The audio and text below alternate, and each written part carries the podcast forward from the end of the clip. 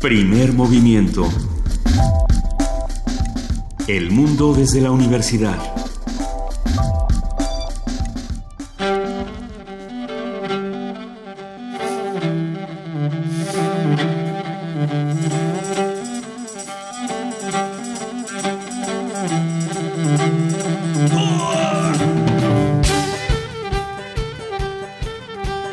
Muy buenos días. Son las 7 de la mañana con 5 minutos jueves primero de diciembre. Estamos transmitiendo en vivo y en directo desde la Feria Internacional del Libro de Guadalajara en su 30 edición. Esto es Radio UNAM y esto es Primer Movimiento. Querida Luisa Iglesias, Queridísimo Benito Taibo, muy buenos días, muy buen día a todos los que nos escuchan, a todos los que nos escuchan desde la FIL Guadalajara, desde la Ciudad de México desde cualquier lugar donde se pueden conectar a través de www.radionam.unam.mx. Esto que estamos escuchando, a ver, les voy a contar que salimos el día de ayer a las 9 de la noche caminando con nuestros amigos de Resistencia Modulada, porque como ustedes bien saben, Resistencia Modulada, Prisma RU y también Primer Movimiento estamos todos transmitiendo desde acá. Pues caminábamos y nos encontramos con Ajina, este, este grupo, esta agrupación bellísima que viene desde Mongolia a compartir su música completamente en vivo aquí en la fila, en los foros que están en la parte exterior y bueno, fue fascinante. ¿Qué te parece, queridísima jefa de información, Juana Inés de esa? Buenos días. Me gusta, nunca jamás Ah, hubiera bueno. pensado que la música de Mongolia se escuchaba así. Buenos días, ¿cómo están? buenos días Juana Inés. Ah, Pensé, ah, en cuanto lo escuché pensé que era como escocés. Qué cosa más extraña. Tiene una- un dejo, ¿Eh? ¿no? Ese, ese ritmo como... Me parece que es una fusión de muchos estilos, pero más allá de la fusión, el, el- el estar ahí y poderlos ver eh, bailando, gritando y además a todas las personas que estaban alrededor con esta conmoción tan grande, bueno, fue, fue una experiencia muy bella. Eh, no solamente hay libros en la FIL, hay talleres, por supuesto que hay conciertos, hay exposiciones, hay, hay una parte bellísima, ya que estamos ah, platicando de Hay las cosas que nos hemos encontrado. Hay muchas fiestas. Hay muchas, hay, todos los días hay una fiesta y esto es una carrera de resistencia y no de velocidad. Y uno tiene, uno tiene que entenderlo porque si no puedes morir en el intento. Pues, Te puedes desvelar en la primera y ya no ir a ninguna de las que... Sí. No, ya no poder responder de ti nunca más. O, sí. o también esa es de, y hoy no vas a ir a la fiesta de, y te puedo dar seis nombres de editoriales, y todo el mundo dice, no, la verdad no, y, y- Y te los encuentras Y a todos. claro, corte a, ¡yay! Bueno, pero ayer nosotros no nos fuimos de fiesta porque nos quedamos preparando el programa del día de hoy que tiene los contenidos más sabrosos, más contrastados. Además de que han pasado muchísimas cosas en el país. Esta mañana despertamos con noticias desde Oaxaca, querida Juana Inés. Pues eh, sí, en efecto, durante la madrugada y sin decir agua va, tomó posesión José Murat. También, bueno, estamos en espera de ver qué sucede en Veracruz. Ayer fue el último día de, de Duarte como gobernador Ay. con licencia. En- de César Duarte con- como gobernador con licencia en el estado de Veracruz. Hoy asume Yunes y vamos viendo qué sucede. Y por lo tanto hoy sí definitivamente pierde cualquier tipo de fuero. En el momento en que el nuevo gobernador asume, ya el Bueno, fuero pero- desaparece. pero ¿tú bueno, crees? Es que Obvio, no lo van a encontrar entonces en unas horas, yo, yo creo. pues no sé. Pues, ¿Tú crees que no saben dónde está? No, es una vieja discusión. Es pero vieja nosotros estamos en la Feria Internacional del Libro de Guadalajara, que es un lugar, una suerte de isla en medio de, muchas país. barbarias. Donde nunca es de día ni de noche. Yo quiero. El tiempo así pasa es, muy El extraño. síndrome, el síndrome de Las Vegas sucede en la FIL Guadalajara. Nunca sabes si es de día o de noche. Pero permítanme rápidamente hacer un homenaje a la insumergibilidad de Elena Poniatowska. Por supuesto. Es increíble. Ah, la encontramos al salir ayer de esta emisión, ya en entrevistas. Y estuvo dando entrevistas toda la mañana. Luego, en la tarde. Espérate, la vi en una comida. Luego en la tarde otra vez dio entrevistas. Luego estuvo en dos mesas. Así es. Y a las 10 de la noche, a las nueve y media de la noche, que yo ya iba rumbo a morirme a- al hotel, ah, me la encontré peripuesta y lista para irse a una cena. Te juro que yo tiene un pacto con, no voy a decir con el diablo, pero, pero tiene un... es Un in- pacto con es- las letras. Un pacto con las letras, sin duda. Es increíble, increíble, increíble la fuerza de, de Elena Poniatowska a sus ya muchos años, no voy a decir. el Que por supuesto presentó este libro de las indómitas, este libro de Sí. ensayos, me parece, ¿no? Sobre, Sí. sobre diferentes mujeres. Está en editorial Seix Barral, lo presentó ayer, así es que La bueno. firma duró Tusquets, horas Tusquets. y horas. No, es Seix ¿Es Barral. Seix? Lo, lo buscamos y vamos a compartirlo con todos los que nos escuchan. ¿Saben quién también cumplió años? El día de ayer Radio Educación cumplió 92 años y le mandamos un abrazo feliz con cumpleaños, por Radio supuesto, Educación. todo el cariño y toda la admiración para nuestras emisoras hermanas que por supuesto siempre tienen alternativas interesantísimas. Ellos por supuesto que también se encuentran aquí en la FIL Guadalajara. Pero ya que estamos por acá, van a pasar muchísimas cosas. Es jueves, jueves de gastronomía y nos preguntamos qué se come en Baja California Sur. Vamos a charlar de todo esto y esperemos que disfruten la conversación tanto como nosotros. Eh, tenemos más temas de los que vamos a hablar el día de hoy, querido Benito. Tendremos, por supuesto, un enlace, como todos los jueves, con José Franco, titular de la Dirección General de Divulgación de la Ciencia, que nos habla sobre la Noche de las Estrellas 2016, este evento que ya se está ah, volviendo una tradición en la que un montón de astrónomos aficionados y gente que no ha visto nunca las estrellas porque vive en ciudades y la contaminación lumínica se los impide, ven por primera vez ese cielo estrellado y se quedan francamente asombradas de lo que hay arriba de nosotros. Esa, esa conversación se va a complementar con lo que va a ocurrir en los momentos de la FIL. Algo que, que nos encanta cuando salimos a transmitir a distintos lugares, como al Festival Internacional Cervantino, a la FIL Guadalajara y a diferentes espacios, a la, a la FIL de Minería, por supuesto, es que Dulce García y Cindy Pérez Ramírez nos comparten las postales más bellas y las más lúdicas. Además, ustedes saben que Cindy Pérez Ramírez y Dulce García no solamente eh, son reporteras y son del equipo de información de Radio UNAM, sino que además tienen una sección en Prisma RU llamada Arriba los de Abajo. Les mandamos un gran abrazo y van a estar aquí con nosotros. Son maravillosas, son y además eh, cada Locas vez en se parecen más de la una a la otra, quiero decir, se están ya vistiendo casi igual, están sí, ya agarrando. están como mimetizando. Y, por, por ejemplo... Es como nosotros tres que ya nos vestimos todos igual. Yo sí, también. ¿verdad? Ah, mira, bueno. mira, igualitos. A ver, perdón, ay, ah, para los que nos Mira, ya eres ahí, muy darks. Ya eres Traemos darks. la camiseta, unas camisetas Ah, espectaculares de Radio UNAM que dicen, a ver, ¿Y vamos a regalar? pues, Benito, Benito se está este, quitando De- la, la chamarra. Nos pueden Ay, ver, ay, bueno. por supuesto que nos pueden ver en YouTube, donde estamos haciendo una transmisión en vivo. Nos pueden escuchar en el 860 de AM y en el 96.1 de FM. Está, está bonita la playera. Está, padri- está padrísima, está padrísima. Ahorita Adel- regalamos unas. Adelante, dice Radio UNAM, tiene aquí uno, una- un bolsillito falso donde hay tres plumas y atrás dice, Me gusta Radio. UNAM. Me gusta Radio UNAM. es más, ¿por qué no nos mandan el hashtag me gusta Radio UNAM? Por favor, con to- en todas sus comunicaciones de Twitter, etcétera, mándenos un hashtag. Pero bueno, vamos a, a seguir. Ah, tendremos en nuestra nota nacional Narcoperiodismo, una conversación con Javier Valdés Cárdenas, periodista, reportero de Río 12 y corresponsal de la jornada. Javier ah, lleva muchos, muchos años trabajando en el tema y yo creo que es uno de los expertos más importantes de, de este tema. Vamos a hablar en nuestra nota internacional nada más y nada menos que con Sergio de Regules. Él es físico, divulgador de la ciencia y coordinador científico de la revista ¿Cómo ves? Y vamos a hablar de meteoritos y otros impactantes hechos del espacio exterior. Si no me equivoco, Sergio de Regules trae ahorita un libro que va a publicar, que está re bueno. Ya lo Está publicó en el buenísimo. Fondo de Así Cultura es. sobre meteoritos, se llama The Chicks Club, a otro lugar cuyo nombre ahora olvido y Pues que además era impronunciable, pero que ya está publicado. y Presentado será. Está publicado, presentado todavía, no sé, ahorita platicamos con él. Vamos a platicarlo. Qué, qué maravilla. Cada vez que hablamos con Sergio de Regules se nos hace una sonrisa gigantesca. En la participación del Programa Universitario de Estudios de Género, Marta Ferreira, secretaria de Equidad, habla sobre la exposición fotográfica Todas las Mujeres que presenta el PUEG con el archivo Casa Sola. La poesía necesaria del día de hoy le toca a Benito Taibo. ¿Sí te toca, Benito? Sí. Ya bueno, estás.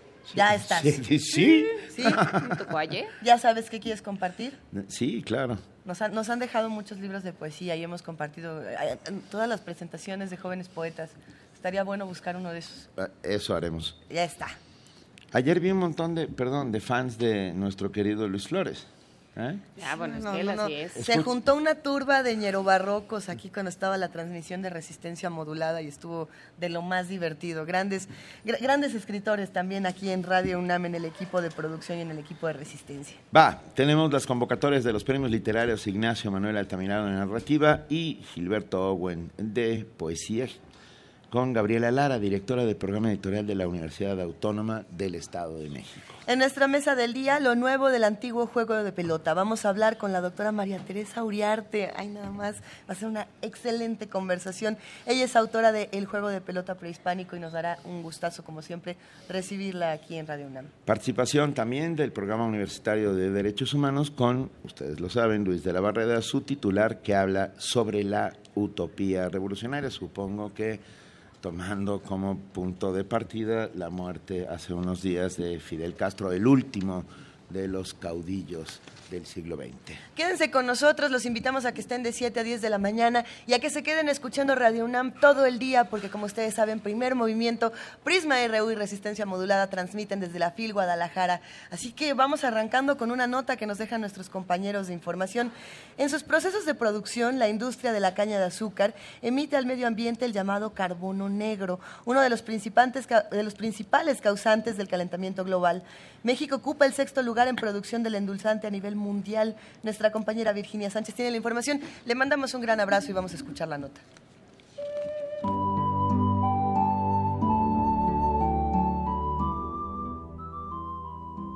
Durante los periodos de zafra, como se conoce al proceso de cosecha de la caña de azúcar, se produce el carbono negro, también conocido como gin, que después del dióxido de carbono es uno de los principales causantes del calentamiento global y, en consecuencia, de severos daños en la salud. Así lo explicó la doctora Violeta Mujica Álvarez, académica de la UAM Azcapotzalco, durante un encuentro organizado por el Centro de Ciencias de la Atmósfera de la UNAM.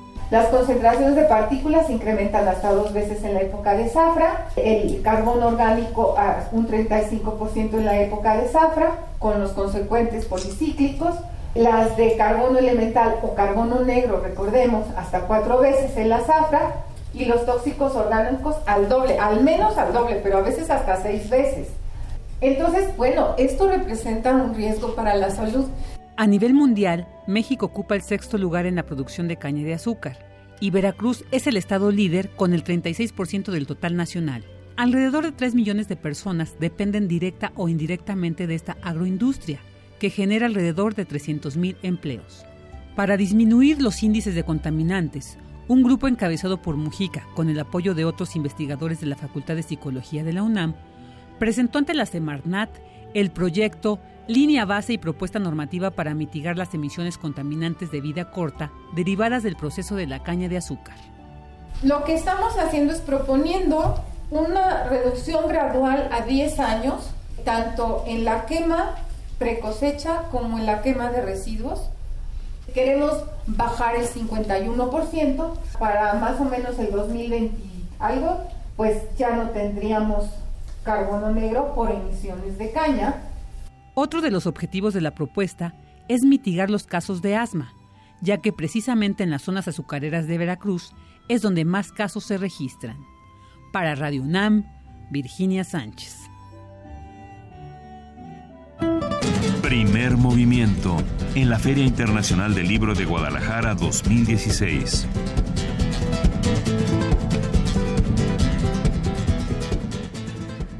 Hablemos de comida. Hablemos de comida. Todavía no. Bueno, sí. O sea, es que Ok, perdón. Bueno, hablemos de comida. Primero de... ¿Tú qué te comerías aquí en la feria? ¿A una abuelita?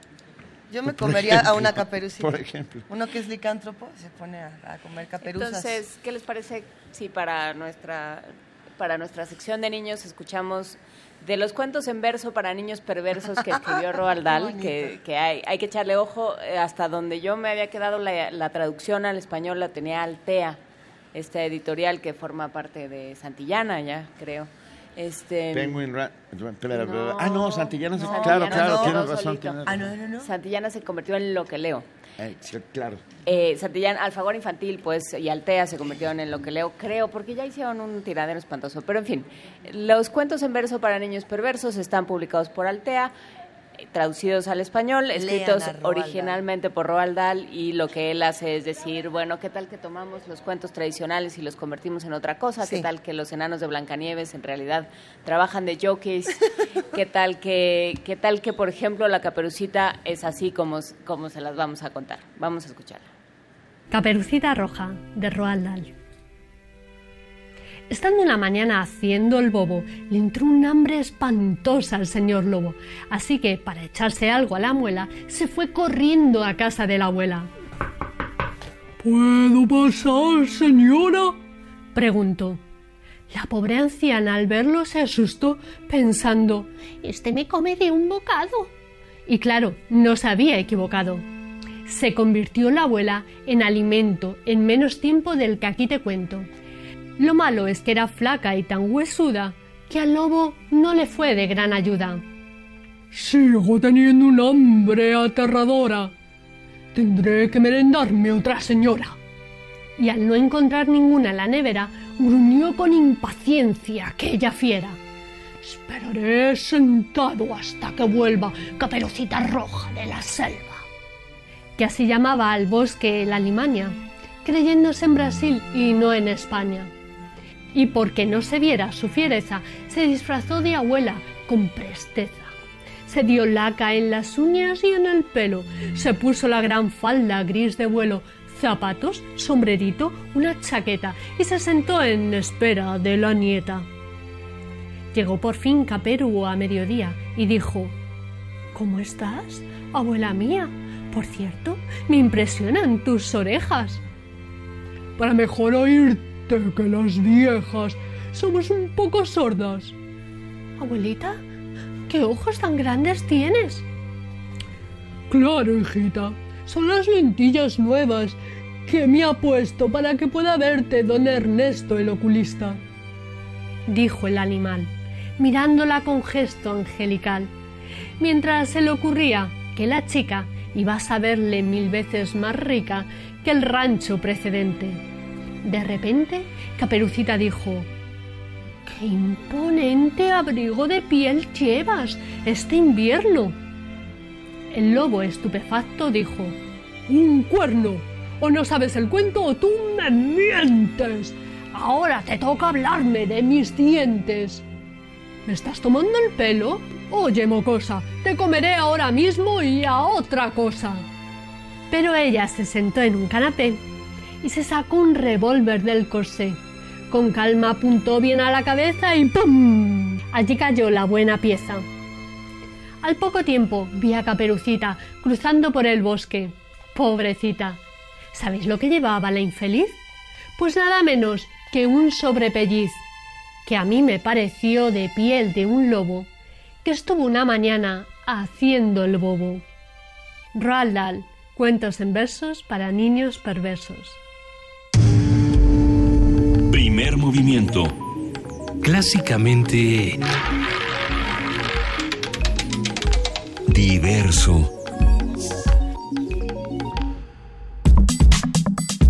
Jueves gastronómico. Oigan, ¿y si hablamos de comida? ¿Y si hablamos de comida? Digo, para variar, ¿no? Por una cosa rara vamos a hablar de comida. Vamos a hablar de comida aquí eh, eh, en, en todo el país. ¿Qué, ¿Qué se come en el país? La cultura gastronómica de Baja California Sur es resultado de la mezcla de antiguos modos de cocinar y el profundo conocimiento de las plantas y animales de la península de California. La esencia de los pueblos originarios, así como la tradición ranchera del noroeste de México y la constante contribución de inmigraciones nacionales y extranjeras han creado una rica fusión de sabores del Océano Pacífico y el Golfo de California. El libro Gastronomía de los Zafiros presenta 300 recetas de platillos tradicionales representativos del estado de Baja California Sur que ilustran la gran diversidad gastronómica nacional y además constituyen un auténtico manual de cómo cocinar sano y delicioso. Hoy conversaremos sobre la comida sudcaliforniana, qué hay, cómo se come y de quién se alimenta y de qué se alimenta. ¿De quién se alimenta la comida? Eran las influencias. con- Ah, ah, ¿de qué se nutre? Era una cosa metafórica. era una cosa metafórica. Ya, de veras, no. De veras, ¿Qué come la no comida? De veras, es muy ¿eh? temprano. De y veras que no puedo con Ok, va. Está con nosotros Beatriz Eugenia Macías, escritora, pintora, cocinera, autora del libro Gastronomía de los Zafiros. Beatriz, muy buenos días. Beatriz. Estamos teniendo un problema con, con el enlace con Beatriz Eugenia Macías, ella es escritora, pintora, cocinera, como ustedes saben es autora de este libro Gastronomía de los Zafiros, y sí, sí es interesante preguntarnos qué se come eh, en Baja California Sur o cuál es la comida de Baja California Sur, eh, porque muchas veces tenemos idea de lo que se come en nada más como Oaxaca Ajá. eh, Y tan Hola Beatriz. Ahí está. Querida Beatriz, muy buenos días, ¿cómo estás? Escuchamos muy bajita la voz de, de Beatriz Eugenia Macías, a ver si podemos mejorar un poquito el enlace. Pero bueno, es una discusión que hemos, hemos tenido muchas veces, es una conversación muy reiterada, que hay esta idea de que... De que el norte no existe, gracias a Vasconcelos. Gastronómicamente hablando, el norte no existe, el norte es carne asada, ¿no? Como, como peleaban Vasconcelos y, Reyes, y, parece ser que no es cierto, y para eso está aquí Beatriz Eugenia. Hola Beatriz. Hola. Ah, ahora, sí. Excelente. Ahora sí. Beatriz, cuéntanos, por favor, nos da muchísimo gusto hablar contigo esta mañana. ¿Existe la comida en Baja California Sur, la, la comida tradicional, por así decirlo? Sí, existe la comida tradicional. Por supuesto. Yo, a, ver, yo, yo viví en La Paz algunos años de mi vida, eh, cuando era un adolescente, y uno de los platillos era el eh, la mantarraya, el ¿Cómo se llama? ¿El, filete? no, ¿cómo se llama? La machaca de mantarraya. Claro, la machaca. Mantarraya fresca, tenemos la machaca de mantarraya seca también. Es una rica carne que va en cuadritos, muchas veces cuadritos, muchas veces la, la desmenuzan y se fríe con cebolla, tomate, eh, chile poblano.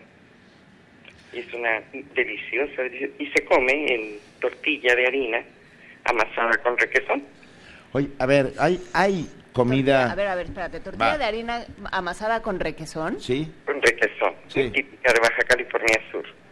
Sí, no, ya empezaron, ya, ¿sabes qué pasa? Que tenemos hambre, Eugenia. Sí, no hemos desayunado. Entonces, a ver, cuéntanos más, dinos más, aunque sea para un asunto boyerista. otra, otra este, machaca que se come con camote, que se llama huella de gato, y es muy, muy este, del sur, de la península, acá por Los Cabos y San José este mantarraya también, y lleva su cebolla, su chile poblano, eh, los eh, desvenaditos y asados, jitomate, lleva eh, cebolla, y el camote que va cocido, con eso se come en vez de utilizar tortilla, va este eh, tomándose con la machaca, con el camote y se lleva a la boca.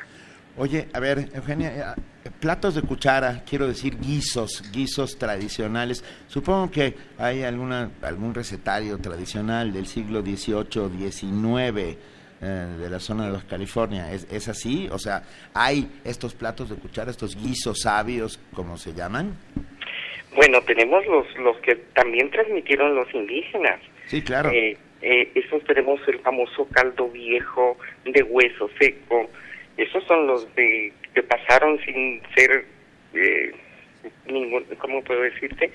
Que no se, tal como los pasaron los indígenas, así están. Son huesos que se cavan con sal al sol y, se hace ese caldo. Le, se me nombran caldo viejo bien en el libro.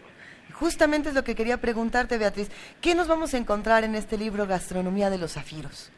Vamos a encontrar eh, mariscos, vamos a encontrar la comida eh, nativa, vamos a encontrar también, eh, aparte de la comida nativa, eh, esa influencia que hubo de diferentes eh, de países que vinieron con la de los países que vinieron cuando las salinas, la, la lo de los como ay estoy nervioso no Mira, no estés Estamos cuando vinieron, eh, o sea, cuando vinieron los, mm, la salí, cuando la explotación de las salinas, cuando vinieron a la pesca de atún, cuando, todo eso vino una, hubo un intercambio y vino, nace el mestizaje porque vinieron de todos los países y tal la repoblación de la media península, cuando la pesca de atún, todo eso, entonces trajeron sus recetas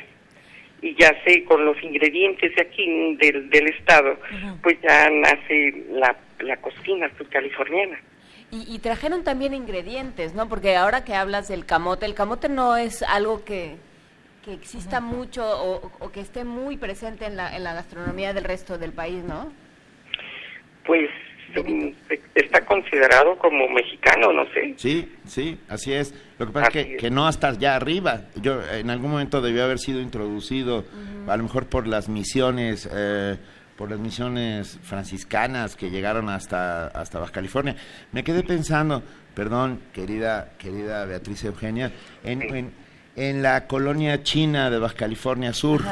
Ah, ¿hubo, ¿Hubo de alguna manera alguna influencia, algún intercambio eh, gastronómico entre, entre nosotros? Pues sí, sí hubo varias, varias recetas. Tenemos muchas no aparecen en este libro porque pues era imposible que salieran todas. Pero sí tenemos una influencia eh, porque ellos llegaron a, acá al municipio de, de Mulegé con la cuando la minería del boleo. Y este venían chinos venían franceses y sí trajeron sus, sus recetas. Tenemos este sus capirotadas chinas. Y, y eh, platillos también franceses como son los pavos que vienen también en el libro. Eh, nos nos aportaron también eh, pasteles muy antiguos como el sabará. Ay, a ver a ver a ver a ver cuéntanos. ese ese sabará o que se escribe sabarín ah, es un pastel que llegó con con los franceses cuando el voleo y este es un es un pastel muy sencillo con levadura, hecho con levadura, pero va con una crema pastelera con gran marnier. Eh, es, una, es, delicioso ese pastel. Con decirte que para poder este, rescatar esa receta tuve que hacer dos viajes de 400 kilómetros de ida y 800 kilómetros en sí. Dos viajes para poder este, rescatar ese, ese pastel muy antiguo que data de tiempos de Bonaparte. ¿A dónde fue ese viaje? Fuimos a Santa Rosalía, municipio de Mulegé, pero desde acá nos íbamos desde Constitución, que es donde yo radico. Perdón, hay que contar algo importantísimo de Santa Rosalía desde mi humilde punto de vista, Beatriz Eugenia, que hay una estructura creada por Eiffel. Sí. ¿Eh? Que ah, se, sabe muy poco de eso. La iglesia de Santa Bárbara. La iglesia de Santa Bárbara fue diseñada y construida con eh, metal a la, a la usanza de la torre que corona París eh, en Santa Rosalía y es debe, no sé si está ya considerado patrimonio de la humanidad pero debería serlo porque sin duda es una de las grandes joyas de Baja California Sur Oye, Beatriz, a ver, eh, me, gustaría hacer un ejercicio de imaginación contigo. Eh, quiero pensar que un día yo te voy a visitar y decides invitarme a comer porque nos caemos bien, no sé. y entonces tú y yo nos vamos a comer, pero yo no tengo ni la menor idea de qué pedir. Y entonces tú me vas a enseñar a comer delicioso, así como... En Baja California me, me vas a llevar a comer lo más sabroso. ¿Qué me, qué me llevarías? ¿Qué nos llevarías a comer a todos los que estamos de este lado? Yo te llevaría a comer unas ricas este, mm, almejas tatemadas que son prehispánicas, es una de nuestras recetas prehispánicas de los indios cochimíes que habitaron la región norte de, del estado. Y esa, esa es una tatema hecha en cama de piedra. Vas acomodando las, las almejas, como sembrándolas en la, en la piedra Y, y por la parte más ancha. Y pones una capa gruesa de romerillo. El romerillo es un arbusto que, eh, que crece en los, eh, en los arroyos. Es salvaje. Las orillas, es salvaje. Entonces haces una cama gruesa de ese combustible, que es el combustible, el romerillo, y pones, tapas tus almejas y, y ya le prendes y duran en tatemarse lo que dura en quemarse esa capa de, de, romerillo. Y tienen que ser chocolatas, ¿no? Tienen que ser chocolatas eh, de las más grandecitas y ya una vez que, que se tateman, que dura más o menos 40 minutos, sacas tus almejas, eh, las pones en tortilla de harina y las bañas con una eh, salsa que está hecha con mostaza. ¡Ay, qué rico! Con mostaza Yo te invitaría a eso, te invitaría un caldo de marisco delicioso. Es que tenemos tanta, tanta, tanta variedad. Te invitaría te invitaría también unas albóndigas de calamar, deliciosas, deliciosas. Esas este, llevan en medio eh, un, huevo de godorniz y son deliciosas, porque anteriormente no se le daba la importancia al calamar, así que estas recetas son más modernas. más modernas, porque hace poco tiempo que en realidad se le da la importancia al calamar. Qué delicia, Beatriz. Ya todos nos queremos ir a comer contigo. Todo, eh, todo el equipo de Radio UNAM dice que si nos llevas, por favor, a Llévanos comer contigo los 400 kilómetros, no importa. A ver, Oye, pero pero ¿por qué se llama, perdón Beatriz, Ajá. por qué se llama gastronomía de los zafiros? ¿A qué, ¿A qué te refieres? Mira, este, yo me inspiré en los mares que flanquean Baja California Sur. El color de sus aguas se asemejan al azul intenso del zafiro. Y, y la vida abundante que en ellos existe llena de riqueza a nuestra mesa sudcaliforniana. ¿y ¿Qué co- ma- cómo elegiste las recetas? O sea, de todo eso que tenías, ¿cómo fuiste eligiendo esta sí, esta no? Eso fue tan difícil, fue difícil, porque eh, yo, yo elegí, veía cuáles eran las que más se repetían, las que más estaban en el gusto de las personas, y fue de la manera que nosotros fuimos eligiendo, las que tenían más, más demanda, podríamos decir.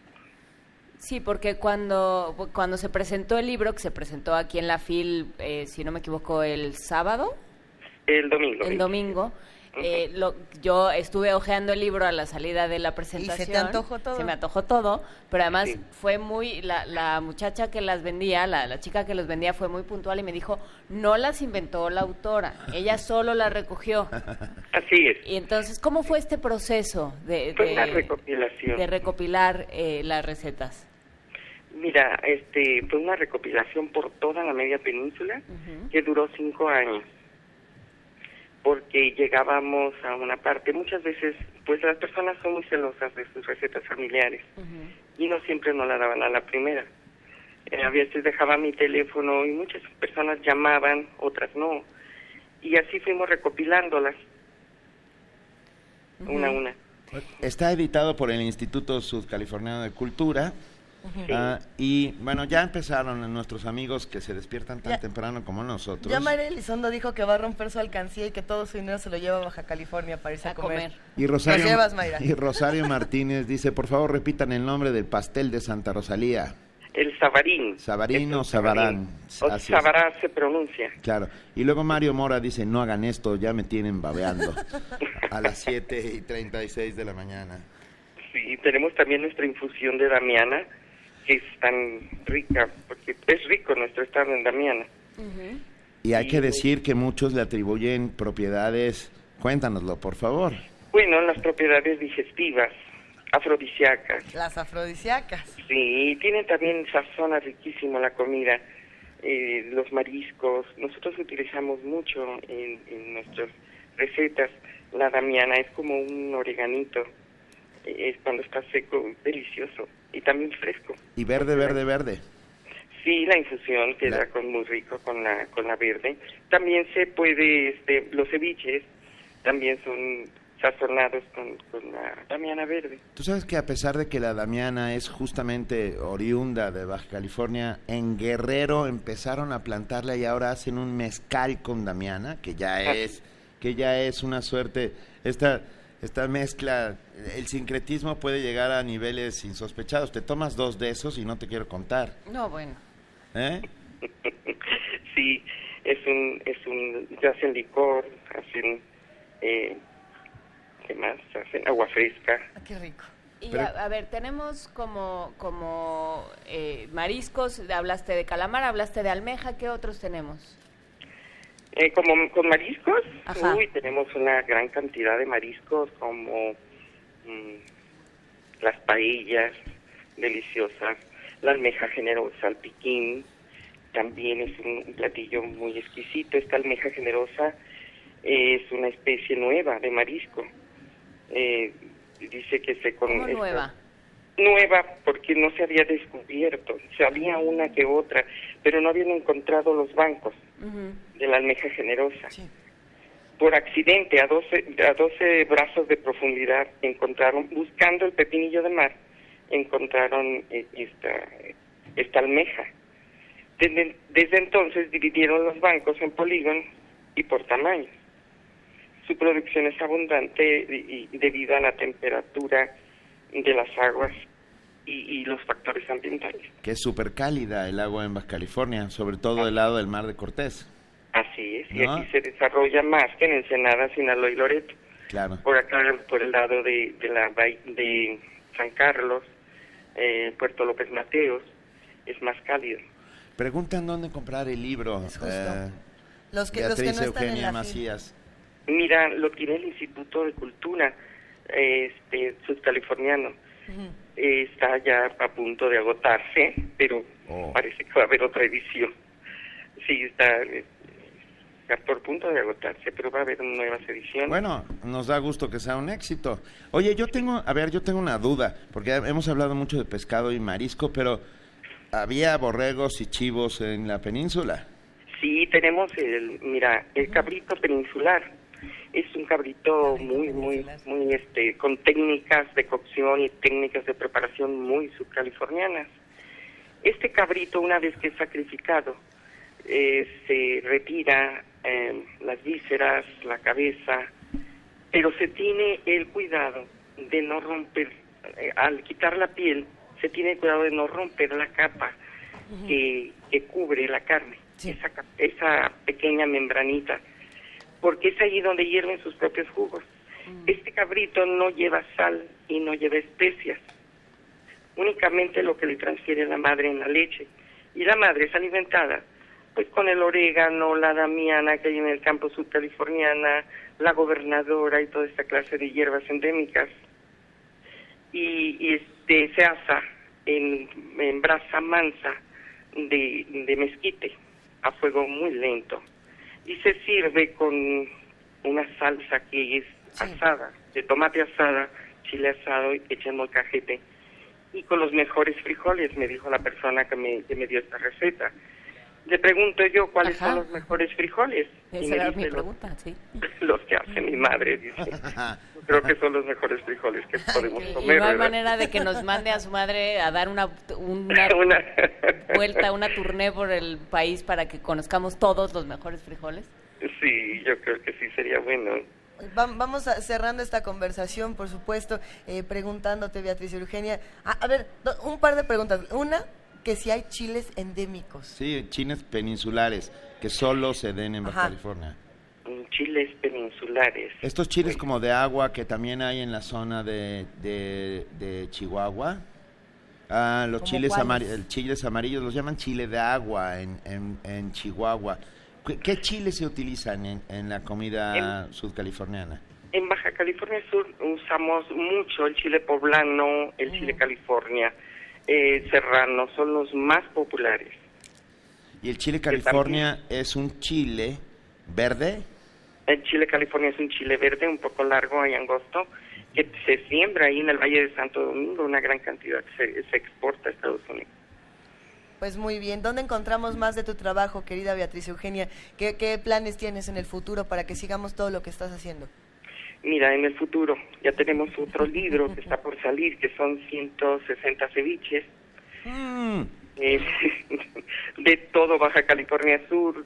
Pues yo creo que son de todo, el de todo, podríamos decir, de- podríamos decir que de todo el mundo, porque pues también entra ahí lo japonés, porque son los primeros que, que nos enseñaron a comer el, el pescadito, eh, podríamos decir, semicrudo, ¿no? ¿Hay alguno con mango? Sí, hay varios con mango, tenemos con sandía, tenemos eh, una gran variedad, una gran variedad, unos combinados mixtos como de, llevan de marisco con pescado, tan, lleva el, camarón, el pulpo y el pescado. Van, van mixtos, van muy subcalifornianos porque les gusta con tomate, les gusta con tomate, con puré de tomate, lleva eh, el, este, ¿cómo se llama? El- se me pasó, se me va. Eh, lleva un, este jugo que lleva almeja, clamato. Eh, también lleva el clamato, les gusta jugoso. Hay otros que van más secos, hay otros que se curten con un poco de vinagre. Tenemos los de huevo, eh, de toro, tenemos de hueva de pescado. Hay una gran variedad que llevan, bueno, es una variedad tremenda este de los ceviches. Ya estamos haciendo prácticas en los, en los eh, diferentes escuelas. Llévanos de conejillos de indias, de conejillos de ceviches. Sí, tenemos una variedad tremenda de, de, ceviches, de todas, de para todos los gustos. También tenemos unos que llevan su jocoque con chile verde, eh, van bañados, así que muy, muy exquisitos, otros con pesto, un poco ligero, con aceite de oliva. Eh, hay una, una gran variedad, una gran variedad. Pues con eso nos quedamos. Vamos a, invitar a todos a que se acerquen a Gastronomía de los Zafiros y al maravilloso trabajo de Beatriz Eugenia Macías, escritora, pintora y cocinera. Te mandamos un inmenso abrazo, Beatriz. Gracias por hacernos salivar desde tan temprano.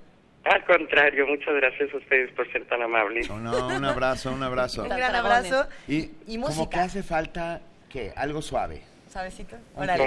A ver, ¿qué escuchamos? Mambo Suave, con la orquesta Jumbali. Gracias.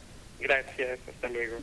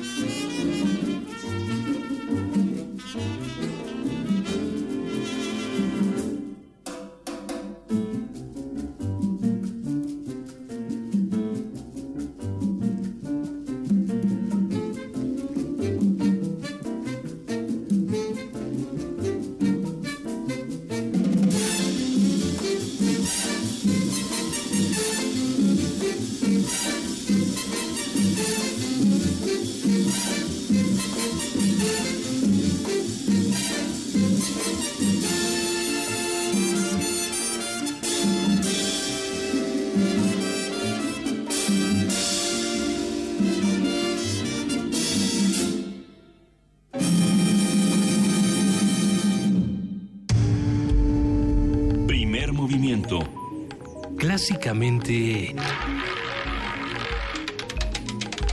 Universitario. ¿Hace cuánto no te quedas a oscuras? Piénsalo. Menos focos. Más estrellas. Encontremos juntos el cielo perdido en la octava edición de La Noche de las Estrellas. Telescopios, exposiciones, música y mucho más te espera el próximo 3 de diciembre. Elige tu sede preferida y prepárate para la gran fiesta astronómica. Busca más información en www.nochedelasestrellas.org.mx. Así es, son las 7 de la mañana con 48 minutos y en un momento prustiano de la FIL de Guadalajara vamos a buscar el cielo perdido. ¿En busca del cielo perdido les gusta? ¿En busca de las estrellas perdidas? Exactamente.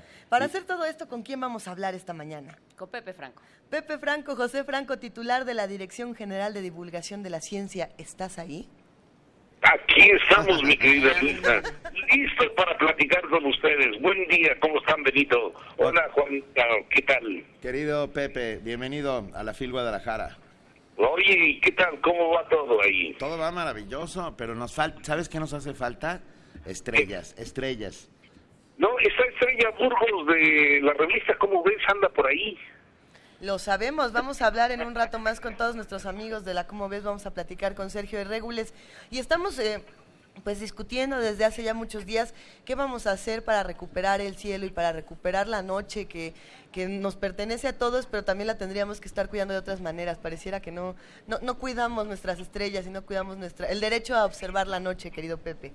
Así es, bueno, pues este año la, la Noche de las Estrellas que lo hacemos cada año está dedicado justamente al derecho a los cielos oscuros, que es un derecho que de repente pasa desapercibido porque estamos, qué sé yo, muy pendientes, porque es un tema muy importante de la contaminación atmosférica o de la contaminación de mares, de la contaminación de mantos freáticos, ríos, lagunas y de la contaminación del suelo.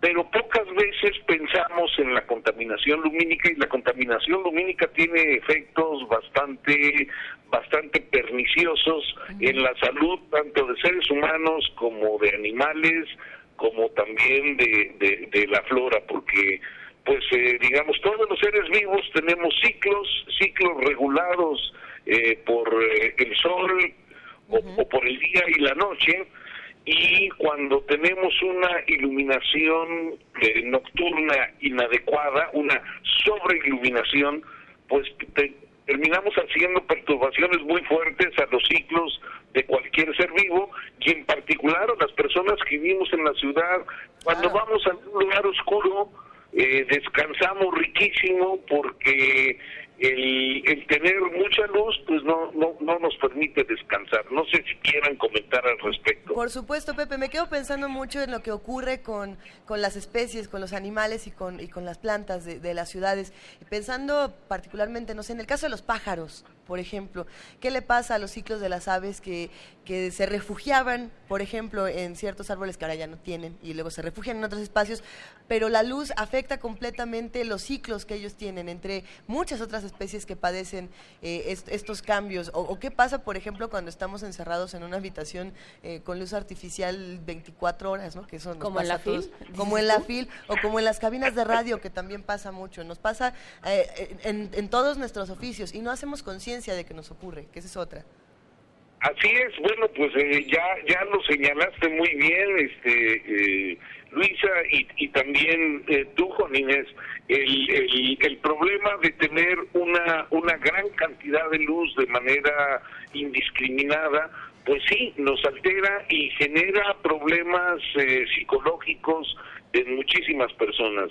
El, que no descansar de manera adecuada pues tiene efectos en la salud y genera genera neurosis, genera problemas problemas del sueño, etcétera, etcétera. Entonces, bueno, eh, la Noche de las Estrellas va a estar dedicada justamente a, a, a, este tema y por supuesto que el conocimiento que tuvimos del cielo, la construcción de calendarios por todas nuestras culturas originarias, la construcción de, los ciclos eh, que se veían en el cielo para hacer calendarios, es un tema en donde tenemos que recuperar nuestra historia, tenemos que recuperar nuestra cultura. El cielo está asociado a nuestra cultura. No hay nada más lindo que ver una noche estrellada y en las ciudades estamos haciendo que las nuevas generaciones pierdan este derecho, ¿no es cierto? Claro.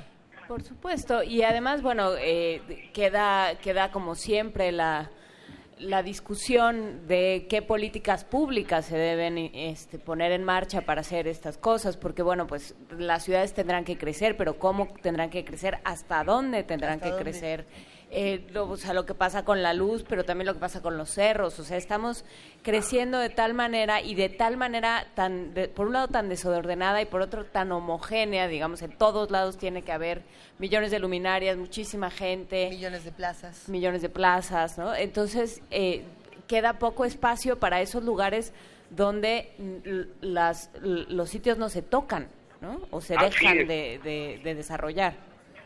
Así es, y bueno, lo, dijiste muy bien, el control urbano y por ejemplo en la nueva eh, eh, constitución de la Ciudad de México debía de haber un derecho a los cielos oscuros, de, definitivamente, como, como uno de los derechos más que debe de tener cualquier ciudadano de esta ciudad. Y por otro lado, fíjate, el, la, una facción muy importante de los presupuestos de los municipios se van en alumbrado público. Y cuando terminas alumbrando el cielo y no alumbras de manera adecuada el suelo, pues entonces estás haciendo un desperdicio gigantesco de luz. Y aunado a los problemas de salud y a la perturbación de ciclos circadianos, pues está también un despilfarro de las economías de los municipios, pues a lo tonto.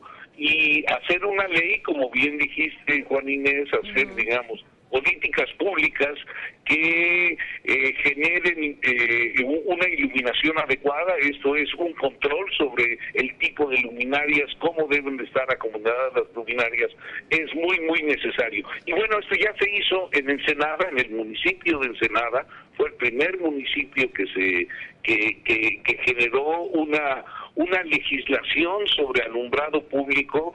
Nosotros le llamamos la ley del cielo porque definitivamente hay que evitar estar lanzando luz eh, artificial hacia, hacia el cielo para evitar el despilfarro y eh, el municipio de Ensenada fue el primero en una ley de este tipo que después fue extendido a todo el Estado. En el momento actual, la diputada Tania Argijo es una diputada joven, ella tiene una licenciatura en física de la Universidad de Nuevo León, está en este momento sacando su maestría en astrofísica en el Instituto Politécnico Nacional. O sea, hay un, digamos, hay, hay legisladores, hay diputados que tienen una magnífica preparación y que están haciendo un buen trabajo, lo cual yo celebro muchísimo. Y la diputada Tania está trabajando en una legislación a nivel federal para tener un control sobre las luminarias en todo el país. Entonces, esperamos que en algún momento esta, esta legislación florezca y tengamos políticas públicas que controlen esto, ¿no? Querido Pepe, ¿cómo llamaste los ciclos qué? Circadianos circadianos, este, no, es que creo que... no tienen que ver con el circo y no sé por qué se llaman circadianos, pero son los ciclos de noche y día. Claro, es que en primer movimiento tenemos un poco alterados los ciclos circadianos. Y, eso baja el PIB. Ayer oí una nota de que si no duermes, si los países que no duermen bien y tienen eh, eh, falta de sueño, de este, privación de sueño, tienen menor y menores índices de Producto Interno Bruto, así es que bueno. Pero bueno, bueno nosotros los tenemos realmente, realmente, este, bueno, digamos, en el Producto Interno Bruto económico lo tenemos bastante alterado por esto, pero en el Producto Interno Bruto de otro tipo, pues somos campeones, ¿no? Somos, sí. Oye, Gracias, querido, Pepe, nuestra noche favorita, como tú lo sabes, es la Noche de las Estrellas. Estaremos con ustedes y vamos a compartir toda la información para que nos reunamos a disfrutar y a recuperar el cielo nocturno. Así es, bueno, nada más déjenme decirles que eh, en Guadalajara, este, bueno, Jalisco va a participar. Tenemos en este caso rápidamente para para cerrar, tenemos 91 sedes, no, 95 sedes distribuidas por todo el país. La, la, primera noche en la cual participaste, Benito, teníamos 26 sedes. Hemos crecido a 96 sedes, 95 sedes en todo el país. Tenemos 5 también en Colombia y una más en Argentina. O sea, este año hemos roto más de 100 sedes distribuidas. ¿Eh? Venga, venga, bravo. Bueno, sí, yo estoy muy contento y este y bueno, tú eres de los pioneros, mi querido Benito. No, bueno, yo me dio mucho gusto, ¿te acuerdas? Bueno, claro. No, ahorita voy a empezar como viejito. ¿Te acuerdas no, esa Niños, niños. Te, mandamos un enorme abrazo, Pepe Franco. Igualmente para todos ustedes, diviértanse mucho, échense unas tortas ahogadas y unos tequilitas a mi salud. Solo porque tú lo pides. Nos despedimos. Gracias, Pepe, Franco. Gracias, Pepe Franco. Nos despedimos y vamos a cerrar esta primera hora del primer movimiento hablando de un tema que como ustedes saben es importantísimo recordar cada primer, primer día de diciembre. A ver, hoy se conmemora el Día Mundial de la Lucha contra el SIDA. En el mundo hay 35 millones de infectados, el 55% son menores de edad. Desde hace dos décadas la UNAM cuenta con una clínica que ofrece atención integral en este sector afectado por el síndrome. Y bueno, nuestra compañera Cindy Pérez Ramírez nos amplía la información. Desde 1988, el primero de diciembre se conmemora el Día Mundial del SIDA, con el fin de crear conciencia sobre esta enfermedad y difundir acciones de prevención. El VIH es un virus que causa el síndrome de inmunodeficiencia adquirida SIDA, que afecta entre otros, al sistema inmunológico y puede permanecer en el organismo sin presentar síntomas durante 10 años. Cerca de 37 millones de personas en el mundo tienen VIH. De las personas infectadas, cerca de 2.5 millones son menores de 15 años de edad. La UNAM cuenta con la Clínica para la Atención de Niños con VIH, que ofrece atención médica integral altamente especializada a este sector de la población. Así lo señaló la directora de la clínica, Noris Pavía Ruz. Los niños acuden eh, provenientes de hospitales particulares, de Capacits, de SAIS, de hospitales públicos o organizaciones no gubernamentales o los mismos papás de los niños o familiares de los niños los traen eh, porque ellos tienen alguna sospecha de que su hijo o su o el menor a su cargo podría estar infectado. El mayor porcentaje de los niños en el mundo, incluyendo nuestro país, el mecanismo de transmisión de VIH es perinatal, es decir, de la mamá al niño durante el embarazo a la hora del trabajo de parto o durante la lactancia materna. En entrevista para Radio UNAM, la académica universitaria dijo que en la institución médica se atienden a niños y adolescentes menores de 18 años que no tienen seguridad social, además de brindarles medicamentos antirretrovirales contra el virus de la inmunodeficiencia humana. El año pasado había disminuido el número de niños que nacían infectados con VIH-Sida de transmisión perinatal, este es el reporte oficial, pero tal parece que hasta las cifras oficiales de este año no ha disminuido otra vez, sino se ha mantenido estable. Esto nos habla que tenemos que trabajar más fuertemente en el diagnóstico en la mujer embarazada. Y otra población muy vulnerable también son los adolescentes, porque la adolescencia per se consideran la población en general, no solamente los adolescentes que viven con VIH, sino en general consideran que ellos son invencibles y no se pueden infectar y no se pueden morir. La Clínica para la Atención de Niños con VIH de la Facultad de Medicina de la UNAM está en la Unidad de Medicina Experimental en el Hospital General de México. Para mayor información y solicitar una cita, se debe llamar al teléfono 5623-2659 de 8 a 17 horas de lunes a viernes. Para Radio UNAM, Cindy Pérez Ramírez. Primer movimiento desde la Feria Internacional del Libro de Guadalajara 2016.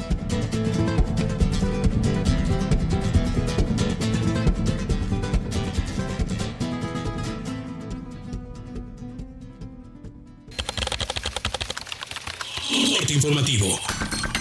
La UNAM. Este sábado 3 de diciembre se llevará a cabo la octava edición de la Noche de las Estrellas 2016. En esta ocasión, el evento astronómico más importante de México y América Latina tendrá más de 90 sedes en todo el país y la inauguración será en su sede central, las islas de Ciudad Universitaria de la UNAM. Habla José Franco, coordinador de este proyecto y director general de divulgación de la ciencia de la UNAM. La astronomía es, eh, es un vehículo amable, es una ventana maravillosa para asomarnos a la ciencia y la tecnología queremos tener muchos científicos y muchos ingenieros en nuestro país y muchos emprendedores. La Noche de las Estrellas ha crecido, iniciamos en el 2009 con 26 sedes, este año tenemos 91 sedes al participar en el segundo Congreso Internacional Mejores Prácticas para Erradicar la Violencia de Género en contra de las Mujeres, Patricia Valladares de la Cruz, académica de la Facultad de Estudios Superiores Iztacala, indicó que la trata de personas con fines de explotación sexual es el negocio más redituable en el mundo y nuestros jóvenes son la población con mayor riesgo. Nacional. En menos de 48 horas, 24 personas fueron asesinadas en cinco municipios de Guerrero. En Chilpacingo se registraron 14 homicidios dolosos, mientras que en Acapulco el saldo fue de 5 muertos.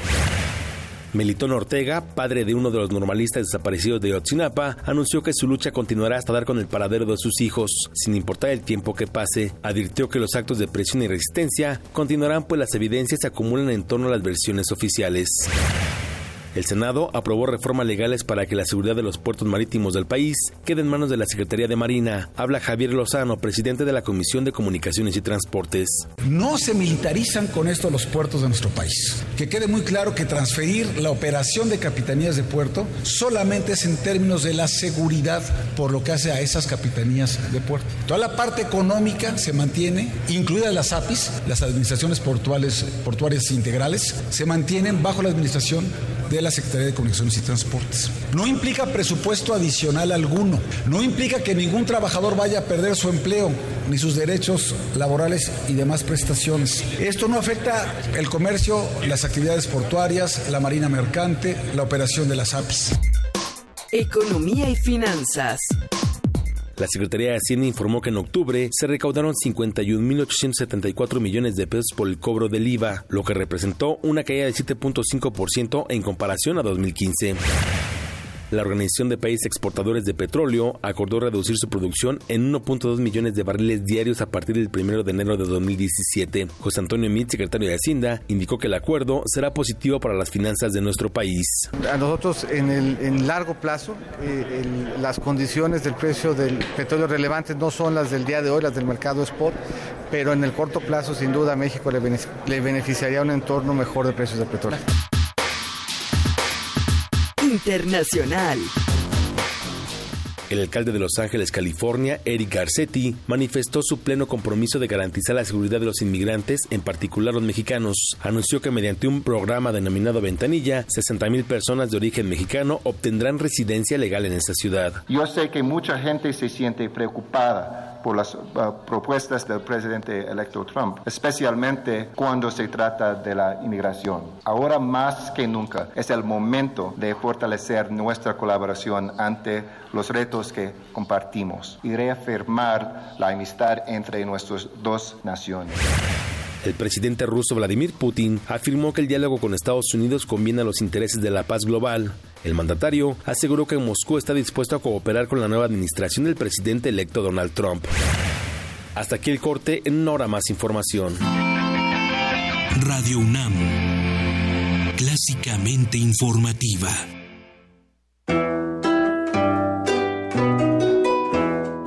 Hagamos comunidad y una pastorela. Te invitamos a participar en nuestra ya tradicional pastorela de Sembrina. Entra a la página de Facebook de Primer Movimiento para descargar el texto. El infierno está brindando una oferta de locura que vale lo menos 10. Es un plan para... Elige tu personaje favorito y mándanos una grabación de un minuto al correo electrónico primermovimientounam.gmail.com antes del 8 de diciembre. Ya tienen los pastores el camino franco para llegarse hasta el portal. Las mejores interpretaciones participarán en la versión en vivo de La Pastorela el jueves 15 de diciembre desde la sala Julián Carrillo de Radio UNAM. Primer movimiento. Hagamos comunidad y una pastorela.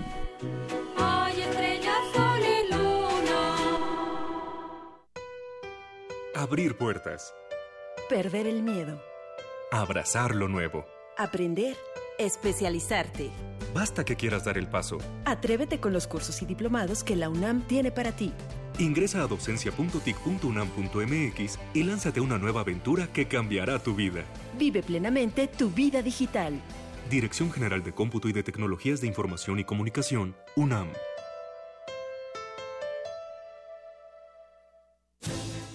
¿Sabes que cada plantón de López Obrador significa pérdida de empleos? Y a él ni le preocupa. Soy Enrique Ochoa, presidente nacional del PRI, y reto a López Obrador a debatir sobre el empleo.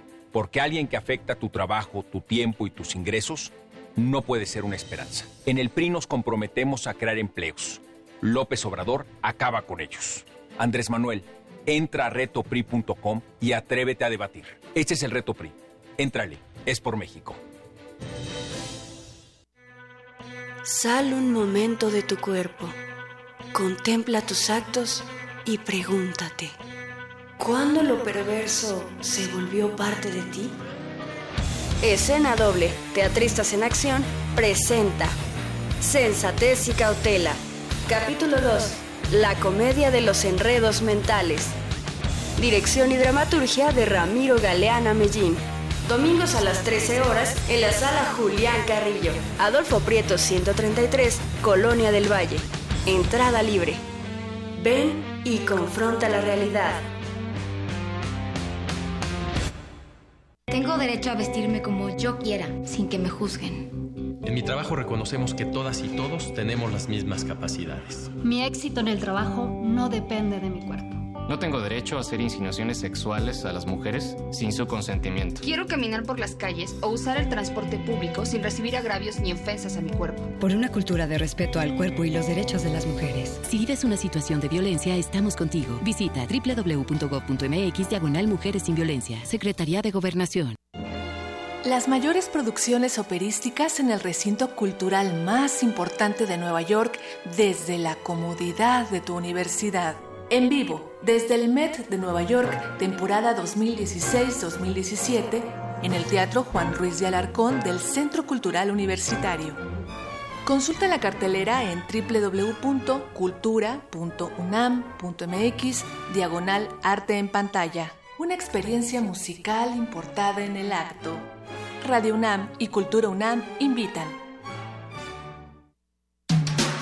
Búscanos en redes sociales, en Facebook como Primer Movimiento UNAM y en Twitter como P Movimiento o escríbenos un correo a primermovimientounam@gmail.com. Hagamos comunidad. Muy buenos días de nuevo, son las 8 y 10 de la mañana, estamos transmitiendo en vivo y en directo desde la Feria Internacional Pero no habían Libro. sido las 8 y 10 de la mañana. Es la primera Bueno, vez. ayer Es fueron la las primera 8 y vez 10. que son las 8 y 10 de la mañana de este jueves. Primero Vamos a entrar al rollo metafísico. Ah, a lo mejor ya ves co- como Pepe Gordon que juega a los jardines de los senderos que se bifurcan. Por cierto, que va a venir. Espérelo durante las vacaciones. En algún momento va a aparecer para cantar. Dijo que iba a venir y iba a cantar. ¿Quién va a venir y va a cantar? José Pepe Gordon. Gordon. Pepe José Gordon va a Gordon amenazó con venir a hablar de los senderos, del jardín de los senderos que se bifurcan, de física cuántica y además cantar. Nadie como Pepe Gordon. Tengo Un la, gran abrazo. Yo, yo- a mí me- gustaría que hiciéramos un caluroso agradecimiento a la Feria Internacional del Libro de Guadalajara porque nos han cedido un espacio francamente eh, privilegiado en la mero pabellón de América Latina. Ah, gracias, Phil, porque estamos, estamos de verdad en, en el centro neurálgico de la feria.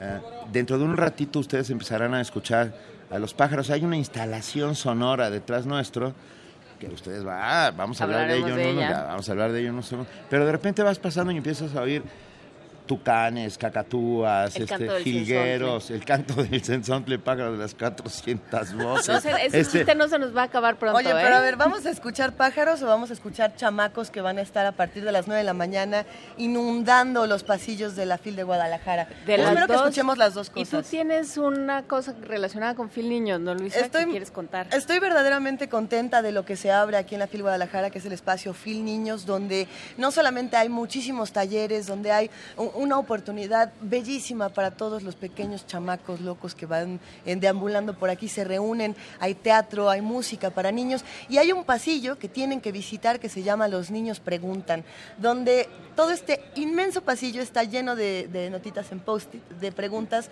que los niños se hacen. ¿Por qué no hacernos preguntas? Eh, entre ellas está, eh, ¿por qué existe Pokémon? Eh, ¿Para qué comemos? ¿Por qué las mamás cuidan tanto? ¿Qué es el agua? Eh, hijo, es que yo me revolcaba de la risa, pero también me sentí identificada con tantas preguntas que dije, no, no sé qué contestar. ¿Existen los aliens? ¿Por qué la luna eh, está donde está? Hay tantas cosas que creo que valdría la pena eh, porque nos hacen recordar que desde niños nos asombramos por todo y tenemos que recuperar eso con la lectura todos los días. Si tan solo tuviéramos unas reporteras que pudieran ir a periscopear Sí, ahí. caray, Si pero, tan solo pero, sí, tan solo, pero te cuento algo. ¿Qué crees que sí? Bueno, ¿Qué tú rápidamente, solo, sí? solo decir que Ana Luelmo es la directora de Phil Niños y que lo ha hecho maravillosamente lleva bien. muchos años Muchos gracias años, por ese muchos, espacio. muchos Qué años. Saludos. Ana Luelmo.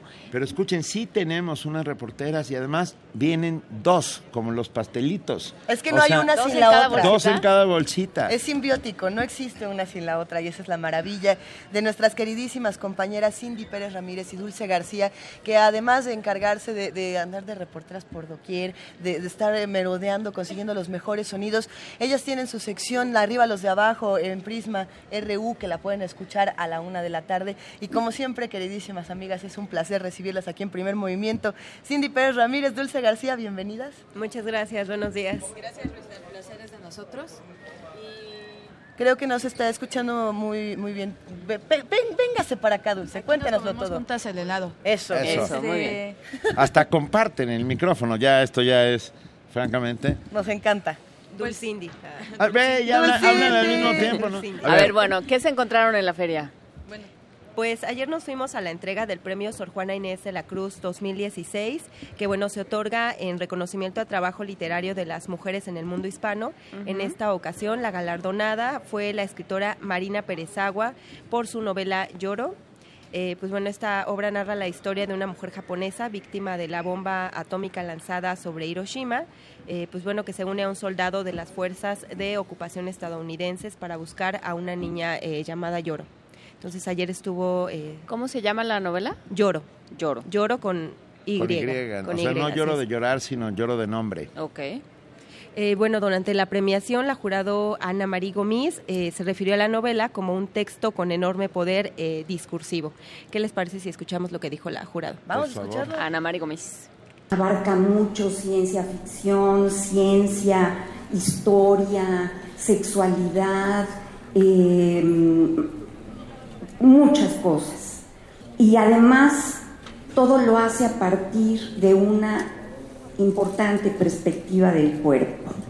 Hay muchas cosas, entre otras crueldad, y esta se desliza entre la belleza también y voy a usar una palabra cursi, pero créanme que viene a cuento, y la ternura humanas. Sí, esta, eh, esta obra fue, eh, bueno, entre el jurado cabe destacar que estuvo eh, Ignacio Padilla, que recién falleció, entonces ayer también eh, se habló mucho de, de, de- de Ignacio Padilla y de cómo eh, exaltaba esta obra eh, de Marina Perezagua y que, bueno, les parecía eh, muy fuerte y hablaba también sobre la resiliencia. Entonces, eh, pues bueno, también cuando recibe este, este galardón, la escritora Marina eh, se dijo agradecida porque, bueno, también siempre ha tenido eh, presente la obra eh, de Sor Juana Inés de la Cruz. Tenemos también un audio para que lo, lo escuchemos. Lloro es una novela articulada casi estrictamente a mujeres que han hecho de su debilidad su mayor fortaleza. Con esto quiero decir que siendo una defensora de la escritura como un proceso colectivo, no puedo dejar de recordar el entusiasmo con que Ana Mari Gómez y Angelina Muñiz, Muñiz Huberman me dijeron que ambas tienen sangre andaluza. Ambas me hicieron sentir en ese momento, a partir de un exilio alegrado, que yo soy hoy y aquí posible gracias a que estas dos mujeres supieron respirar a través de mi escritura aquí en México mis propias batallas en tierras extranjeras. Venga. Sí, para esta edición eh, comentaron que se recibieron 80 obras de 19 países y entonces todos eh, fue Wow. unánime prácticamente la, la decisión para el premio de Marina Perezagua. Ah, Entonces habría gusto. que echarle una revisada al- a la obra. ¿Quién la Por editó? supuesto. ¿Quién la publicó? Eh, no, ese sí, ese dato te lo Ahorita- fallo. Ahorita, ahorita lo lo buscamos. El, el premio Sor Juana eh, generalmente es, pub- bueno, publicado por... Ya lo sabremos, ya lo sabremos. Es su primer novela, porque había publicado creo que cuentitos y había Ah. estado ahí, pero es su primer novela. Bueno, todavía más, todavía mejor. Cuéntenme, antes de que sigan con sus notas, ah, ¿han podido deambular por los pasillos sin ser atropelladas? Hoy es día, hoy es día de jóvenes en la. FIL. Eh, Ustedes recuerdan esto, ¿verdad? Sí. Pues seguramente va a estar peor que ayer. El atropellamiento. Peor para bien, peor para bien. Nos gusta ser atropellados. Hay que contar que los jueves y viernes, el jueves y viernes de la FIL, porque empieza, arranca en sábado, ah, los jueves y viernes son los días en que vienen las escuelas. Ah, hoy vienen los de secundaria y mañana los de prepa o viceversa. Y, es, y las ferias se llenan de un in- impulso juvenil ah, tipo horda, por llamarlo de alguna manera, pero que, que ilumina los pasillos, de verdad es, Sí. es impresionante. Los libros están aquí para, para ser leídos, por Fíjate supuesto. que en la, en la página de Casa del Libro está eh, Lloro, editado por los libros de Lince, que no sé quién lo distribuya. Institu- Lince. Lince. Ah, claro. Ah, los libros de Lince es, una editorial española que, ha- que acaba de hacer un convenio de colaboración con Jus. Ah, o sea que, Yu- que, Ah, qué maravilla. que Jus y los... eh. Perdón, ustedes pensarán, este, ¿cómo sabe cosas? Es que Qué anoche... anoche me Resulta que anoche... Resulta que anoche me encontré al nuevo director de Jus, que, que me dijo, y tenemos los libros del INSE y les vamos a mandar libros a primer movimiento. Así es que en una de esas Seguro, lloro, lloro, seguro, lloro llega- bien en el seguro paquete. llegará lloro, claro, seguro llegará lloro. Ojalá que sí. Bueno, también queremos este, platicarles de otro eventual que nos metimos. Fue un encuentro llamado Coaliciones Políticas, Solución al Régimen Político Mexicano, en- eh, como forma de pregunta. Y bueno, eh, lo que nos llamó la atención es que había público de todas las edades y esto como que deja ver que en realidad los mexicanos estamos interesados en lo que está pasando en nuestro país, ¿no? Como que a veces dicen que vamos como que a votar o sin informarnos o algo así, pero la afluencia era realmente importante y eh, pues que ahí, ahí se brindó como que un análisis o más bien fue como un debate entre lo que son los las alianzas electorales y los gobiernos de coalición. Estaré, perdón, estaré muy equivocado, pero estaba ahí Diego Fernández de Ceballos. Así es. Yo, yo lo que pasa es que no ¿Y puedo quién entrar. más? Pero era, era interesante. Era. Goldenberg. Goldenberg. Y Diego Valadez. Y Diego Valadez, ¿No? sí. Y el rector, el ex rector. Ah, sí, así es. Claro. Este, pues ¿José les-? No. ah, Eh, Juan Ramón de la Juan Fuente. Ramón de la Fuente. Fuente, Fuente. así es. Bueno, él estuvo así como Moderando. moderando el, el debate ahí. Bueno, les quiero presentar primero un, un, este, las palabras de Diego Valadez para que vean cómo explicó lo que es como una alianza electoral y un gobierno de coalición. ha formado parte de la cultura electoral de los últimos años en nuestro país. Se caracteriza por la asociación de dos o más partidos con un propósito exclusivo referido a los comicios que se están llevando a cabo. Muchas veces se hace por pragmatismo en cuanto a que así se suman fuerzas para derrotar a una a otra opción política que también contiende y muchas veces se hace con el proyecto de evitar fricciones o fracturas entre las fuerzas políticas del lugar donde estas coaliciones se llevan a cabo. Y bueno, otra pregunta que se puso sobre la mesa fue si en realidad será pertinente un gobierno de coalición eh, tomando en cuenta el contexto pues que estamos viviendo en México. Y esto pues brindó el análisis José Woldenberg. ¿Qué les parece si lo vamos? Venga.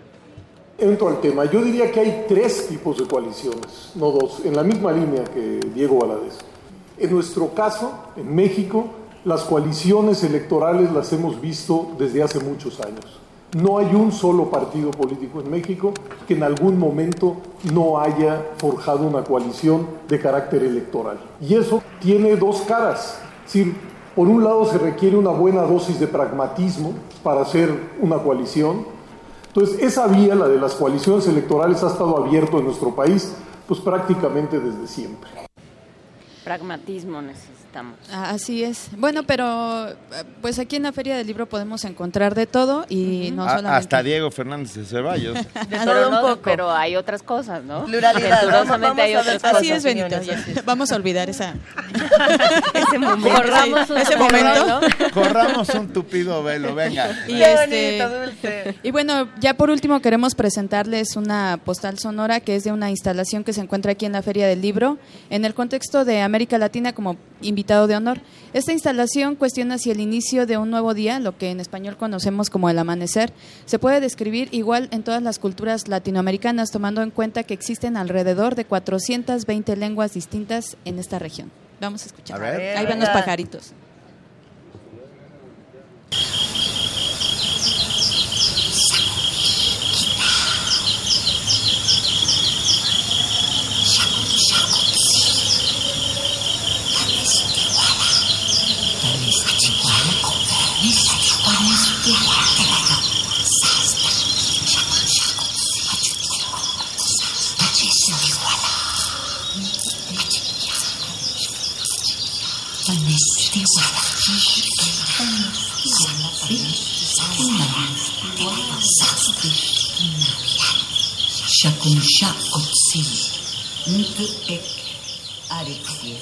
Qué belleza. No, no solo está lleno de lenguas originarias, no solo Es de el alba, en, El amanecer. en- el amanecer, el alba en diferentes lenguas originarias de América. Así es. Ah, ¿Oíste? Muy Las bien, así es. Oigan, vamos a tener que seguir hablando de estas cosas. Seguiremos hablando de estas cosas, hablaremos de poemas de Ramón Chirau, hablaremos de oh, todo lo que se vayan encontrando este día en la Feria Internacional del Libro de Guadalajara. Muchísimas gracias, Cindy Pérez Ramírez, Dulce García, reporteras de Radio UNAM y parte importantísima de este equipo. Gracias. No, Muchas hombre, gracias. gracias a ustedes. Y bueno, vamos a seguir buscando sonidos para llevar la feria del libro a todos a través de los oídos. Nos escuchamos en un rato en Prisma RU, queridas Así amigas. a Gracias partir por de la todo. una. Las queremos, no se separen. Sálvate tú, amiga. Llévame, cuéntame.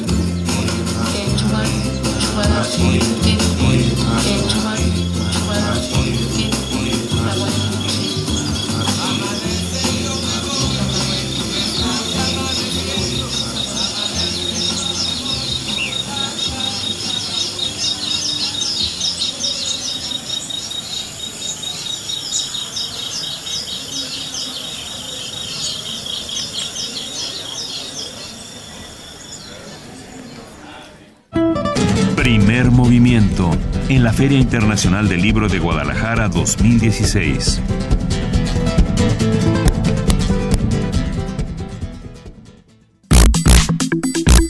Nota Nacional.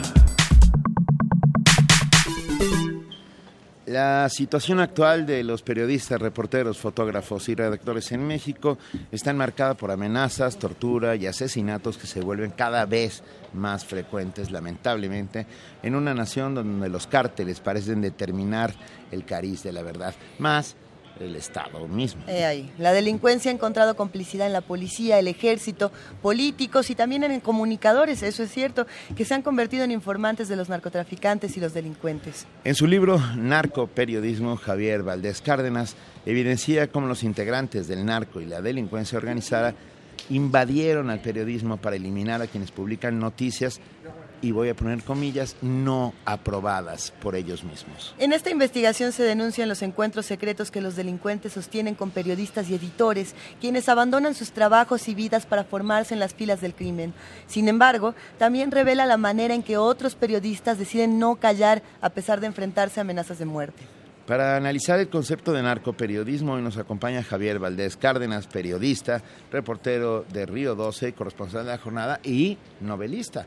Porque no, pueden- no puedes ocultar esa parte de ti mismo, querido Javier, bienvenido. Muchas gracias, Benito. Encantado de estar aquí. Un saludo a tu, a tu equipo y, y a tu auditorio. Pues eh, muy contento porque traigo este, este nuevo libro, Narcoperiodismo, que es un material doloroso, pero eh, necesario. Sí, Exactamente. ¿A este, qué perdón. nos referimos, ¿A qué nos referimos cuando hablamos de narcoperiodismo? Bueno, eh, son los eh, diferentes eh, niveles de penetración, de control, de hegemonía del narco en el trabajo periodístico. Podemos decir que en general el narco manda en las redacciones. Y no solo porque uno publica in- información eh, peligrosa de investigación, de denuncia, de que, que revele los negocios, los nexos con la autoridad, con la policía, etcétera, sino porque el narco ya ocupó espacios del sector económico, de productivo, económico, este, y el, el fotógrafo o el reportero no saben si en realidad al cubrir un hecho cualquiera se está metiendo en un problema porque están ahí los, los narcos, ¿no? Claro, a, eso, a eso le sumas el miedo, pues, ¿no? Claro. Y empieza, y el miedo se convierte en autocensura inevitablemente, Javier. y la autocensura con todo y que nosotros este eh, no- nos duela también es un acto de sobrevivencia Claro. en Sinaloa por ejemplo que estamos bajo un solo cártel el cártel de Sinaloa nosotros tenemos que aprender a ubicar qué parte de, de la historia Luisa y, y Juana Inés tenemos que, que este ubicar para no, no, no escribirla no publicarla y seguir escribiendo no Híjole.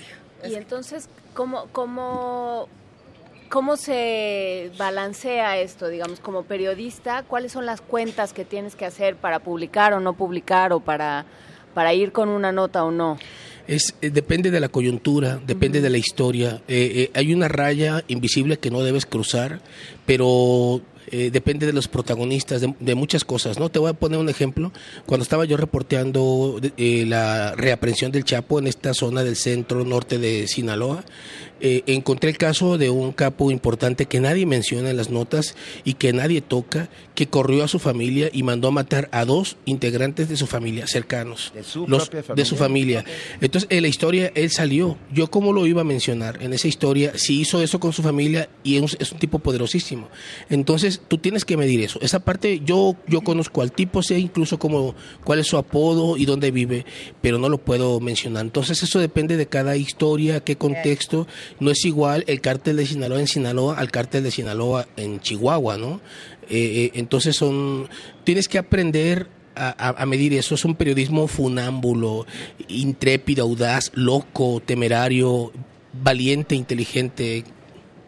Pero es una fórmula medio loca. Me, me, me, gusta mucho pensar que el periodismo siempre debe ser este acto de, de valentía, este acto intrépido, pero pienso también mucho en los lectores. En, sí eh, sí, el acto del periodista es uno, pero el acto de la, de la lectura y del intercambio que se hace es otro. Así es. Y, y muchos dicen actualmente, es que leo tantas noticias, así que ya no puedo con esto. Me parece insostenible como lector y como ciudadano, como habitante de este país, retener toda esta información.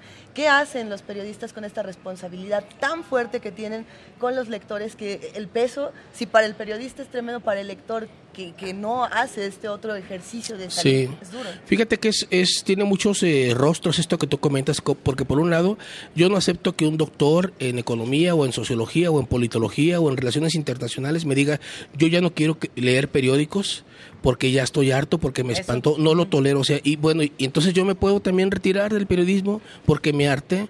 E, eso por un lado. Por el otro, eh, hay un hartazgo porque nosotros estamos contando muertos, estamos con el llamado ejecutómetro, y, y, eso contribuye al hartazgo, a que la gente se aleje de los medios de comunicación. Yo creo que el reto para recuperar esa audiencia, esos lectores, es contar historias humanas dentro del narcotráfico, que la gente vuelva a verse en las páginas de los periódicos, porque hacemos un periodismo de oficina, de lo que dice el gobernador, un periodismo acrítico que además no, no, no investiga, ¿no? Light. Ah, Light. Querido Javier, uh, había, se hizo un pacto en el cual en algún momento de lo más álgido, álgido no, de lo más terrible de esta uh -huh. guerra, porque álgido es una palabra que no significa lo significa que todos lo más frío. piensan. Así es, sí. Uh, en el momento más terrible de esta guerra contra el narcos, eh, los periodistas y los periódicos decidieron en algún momento no publicar noticias Así sobre es. el pero, pero resultó bastante contraproducente. ¿Estás de acuerdo? Uno, por nuestro derecho a la información, Claro. por el derecho a, a la libertad de expresión que tienen los propios periodistas y porque si no contamos nuestro tiempo, ¿quién diablos lo va a contar? Al final, si nos quedamos solos, estamos perdidos. Sí, como que hubo una intención de censura a la que se prestó, se prestaron los grandes medios eh, nacionales. Eh, yo, yo creo que a la autoridad y a, a, los políticos en general les preocupa lo que se dice de la realidad, no les preocupa la realidad. No hacen por combatir lo que está pasando, las injusticias, los abusos, la impunidad, pero sí les molesta que tú lo publiques, ¿no? A los turisteros de Mazatlán, por ejemplo, les molesta que se hable de los homicidios y que se mencione esto de los de los eh, decapitados, etcétera, cuando es lo que está pasando en las calles del país.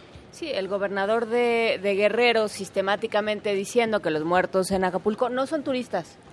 Ah, bueno, entonces no importa, ¿no? Entonces son eh, o, Sí. o son de segunda o no existen, entonces no importa. O, o la otra es, todos son, todos, todos. los muertos son narcos. Así es. Se andaban buscando. Hay ¿no? un ejercicio muy interesante que a mí me, no es que me haya gustado, me impactó muchísimo que hace Animal Político en esta última semana, donde genera un- una suerte de perfil donde uno pone sus datos. Yo soy una mujer de 30 años y vamos a sacar en la guerra contra el narcotráfico, en esta guerra que ha sucedido en nuestro país, cuántas personas como tú han fallecido. Y el número que salió con una persona con mis características me, me congeló, no, no supe Sí. ni siquiera cómo reaccionar, superaba 100, 192 mil personas, O sea, si no me equivoco. Eso nada más. mujeres de mujeres 30 años, años. que tienen eh, estudios de licenciatura de este tipo de Espantoso, características. ¿no? Espantoso. Pero esto es eh, la manera en la que yo me identifico con un problema como este, conociendo estas historias, reconociéndome en ellas y también viendo cuántos... No, no es que todos sean malos, ¿por qué seguimos criminalizando a las Claro, víctimas? pero hay una actitud social al respecto también. O sea, nosotros hemos dado dos pasos hacia atrás como sociedad. Hay, hay una sociedad sociedad que no acompaña el periodismo digno y valiente en México. No estamos acompañando al periodismo digno y valiente. Lo otro, Lo estamos nosotros criminalizando. lo estamos criminalizando. ¿Sabemos, acompañarlo? Ajá, esa es la pregunta. ¿Cómo se acompaña Bueno. a ese periodismo? haciendo eco de lo que de lo que se publica. Nosotros en Río 12, en el norte, porque no estamos en el centro del país, este, tenemos una, una gran desventaja debido a este centralismo eh, atroz, ¿no? Y, y, y si replican los medios, por ejemplo, de otros de otras regiones, lo que nosotros publicamos, nuestras historias, eso ayuda. Los empresarios se pueden anunciar en Río 2. Hay empresarios que dicen, "Te- me voy a anunciar, pero no me hagas una factura, porque eso significa que van a ir a hacerme una auditoría. Hay mucho, muchos esfínteres este, apretados, o sea, eh, de no asumir el compromiso, de tener miedo, de no tener esta responsabilidad social. Lo mismo pasa con los académicos. Yo he buscado académicos para que me den una opinión, no, no contra un capo, sino cómo está impactando el narco en la vida cotidiana, que es tarea nuestra, que es eh, parte del perfil que yo trabajo en mis historias, y no quieren hablar porque no, te- no se quieren meter en problemas. Y si yo vuelvo a lo mismo, si yo pensara lo mismo, o sea, yo no me quiero meter en problemas de qué voy a escribir, ¿no? Siendo periodista. Claro, y, y bueno, ahí lo que sucede es que es que como creo que lo decía Luisa, se está criminalizando a los periodistas y los periodistas empiezan a quedarse muy A solos. los periodistas, a las víctimas, a los que comparten A los información, activistas. a los activistas. y se están quedando muy solos en este afán de decir, ya sé que existe el horror, no tengo ganas de que me lo platiquen. El mejor ejemplo es Rubén Espinosa. Para mí eso es representativo del periodismo mexicano.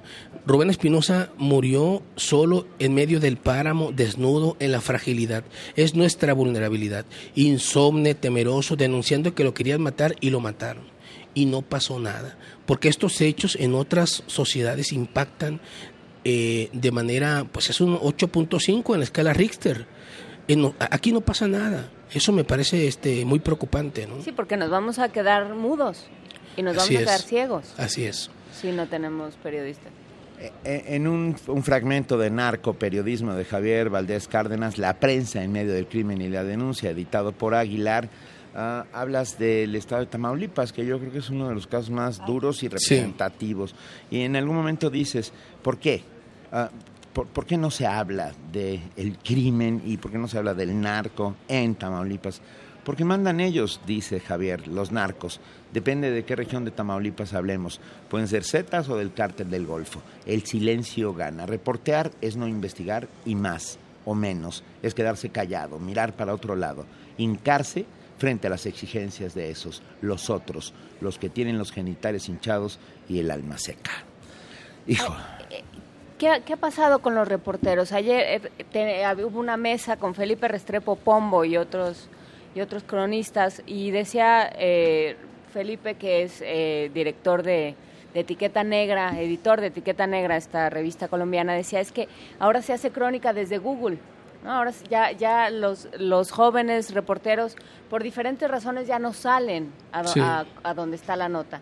¿Qué pasa hoy con los reporteros? que Bueno, se es- están es- formando? es- estamos en una, en una eh, reproducción acrítica del discurso oficial de buenos y malos, de mirar al narco como un asunto de policías y delincuentes. Es un- eso es un error. Eh, el, el periodista está en el confort de las oficinas, del aire acondicionado, se olvidó de la calle, de mover el culo, de, gastar las suelas de sus zapatos, este, de la gente. Yo creo que hay historias maravillosas de dolor y de heroicidad, de tristeza, esperanzadoras en la calle, en las cantinas, en los restaurantes, en un bolero, un taxista, pero nosotros no las vemos. Por eso la gente tampoco se ve en los periódicos, porque se ven los políticos, ¿no? Esa es la realidad que estamos nosotros publicando. Me, me- me parece eh, algo muy triste. Yo creo que es parte de nuestra mediocridad y es una mirada eh, autocrítica, ¿no? A- a- también mi libro hacia el interior. Perdón, perdón, no, Benito. no, Javier, perdón, es que me quedé estamos pensando. ¿qué le dirías a un joven que sale de la carrera de comunicación queriendo ser periodista, que sea reportero en Reynosa, por ejemplo, y que cómo se comporte como reportero en Reynosa? Bueno que se mueva con mucha lentitud, que no que no basta ser valiente, que hay que eh, eh, bajarle dos rayitas a la valentía. De hecho, la valentía estorba. ¿Prudencia? Eh, prudencia, inteligencia y que comente con gente de confianza la historia que quiere contar y que avance tiene para, para ver qué, cómo se puede abordar. Insisto mucho en esto, la gente puede espantarse por lo que publicamos en Río 12 en Sinaloa, lo que no publicamos, que es cerca del 70% según el director del semanario, Ismael Bojorques, eso es todavía más, más eh, terrible, más doloroso. las, las noticias dolorosas vienen acompañadas de silencio eh, del silencio de los lectores. Esa es una de las denuncias que hacen los periodistas constantemente. Eh, yo me quedo pensando, por otro lado, qué tanto activismo estamos haciendo los que estamos del otro lado, del lado de los lectores, los que, los que recibimos estas noticias todos los días y una de dos, o tenemos la oportunidad de compartirlas en un micrófono, si, si es que nos toca esta, o, la otra es nos callamos, o la otra es, ok, lo voy a compartir en el Facebook, lo voy a compartir en el Twitter. Y yo me quedo pensando, bueno, ¿y qué tanto de activismo hay ahí? Porque ahora todos firmamos el change.org y sentimos que estamos cambiando al mundo y no estamos saliendo a las calles cuando nos toca. Y, compartir en nuestro muro una imagen eh, que sin duda puede ser muy impresionante. ¿Qué tanto está cambiando las cosas? Eh, si los lectores tienen que compartir la información para apoyar a los periodistas, cómo la tienen que compartir. O sea, porque dar retweet no es quizá el, gran ejercicio activista. Pero es un principio. Es un principio, pero ¿qué sigue? ¿Qué sigue después de ese, sí, retweet? No te puedes quedar ahí, ¿no? Pero es un principio y, eh, eh, es, de alguna manera es una firma de, coincidencia, ¿no? que todos aquí lo hacemos, aquí todos hacemos eso, pero, pero ¿cuál sería la siguiente? Yo creo que, salir, a la calle, informarse más, contactar a la gente que está haciendo ese, ese periodismo. Eh, yo siento que, que la, la, indolencia, la deshumanización ha avanzado de manera terrible también. Entonces, si nosotros nos quedamos en nuestras, en nuestras calles y mantenemos esa dignidad de Facebook, este, no, no, no creo que, que deba, debamos quedarnos ahí, ¿no? Salir a la calle, replicar estas historias en nuestros espacios, si somos maestros, si trabajamos en, en alguna oficina, no sé, yo creo que, que hay mucho que hacer al respecto, pero lo que no debemos hacer es dejar solos a los activistas y a los comunicadores. Pues eh, queda hecha esa invitación a no dejar solos, a seguir lo que está haciendo Río 12, a, buscar también este, pues esta especie de llamado y de manifiesto para adentro y para afuera que es narcoperiodismo. Muchísimas gracias, Javier Valdés Cárdenas. Muchas gracias. ¿Solamente ya presentaste, Javier? No, es hoy a las 4 de la tarde. Eh, Lidia Cacho va a comentar mi libro en, el Salón 3, planta baja de aquí, de la fila. Están todos invitados. Hoy a las... Dos. Cuatro. A las cuatro. A las cuatro, salón dos. Salón tres. No, bueno. salón tres a las cuatro de la tarde. Ahí estaremos, sin duda. Gracias. Se va, se va a llenar, así que recomendamos para todos los que están aquí en Guadalajara que una media horita antes quizá Muchas gracias, ojalá que, venga gente. Un abrazote, Javier. Muchas gracias, abrazo para ustedes y para el auditorio. Gracias. gracias. Seguimos aquí en primer movimiento, no sé qué, no se despeguen del 96.1 de FM, de www.radiounam.unam.mx y del 860 de AM. Vámonos a nuestra nota internacional.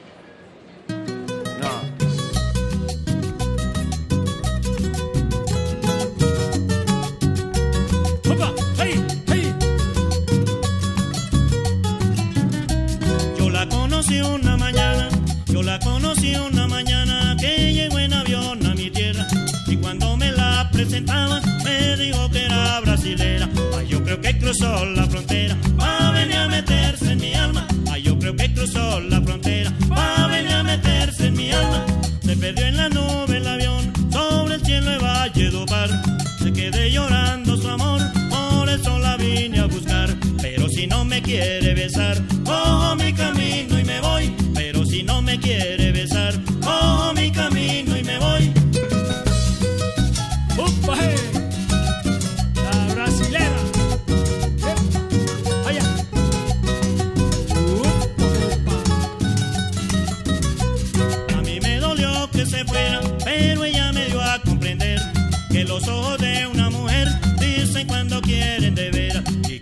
se queda, se queda, triste se quedó Rafael. Y como el que se queda, se queda, triste se quedó Rafael. Mañana la voy a buscar pero si no me encuentro con ella, cojo avión para la frontera y me voy para Belén del Pará. Ay, porque como ella es brasilera, pudo haberse ido para allá. Ay, porque como ella es brasilera, pudo haberse ido para allá.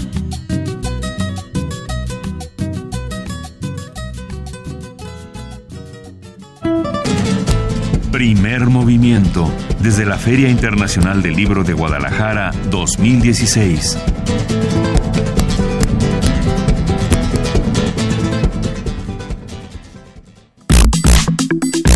Nota Internacional. Cielo sangriento, los impactos de meteoritos del Chichilub al Chelyabinsk, no lo voy a poder pronunciar bien, así que ahorita vamos a discutirlo.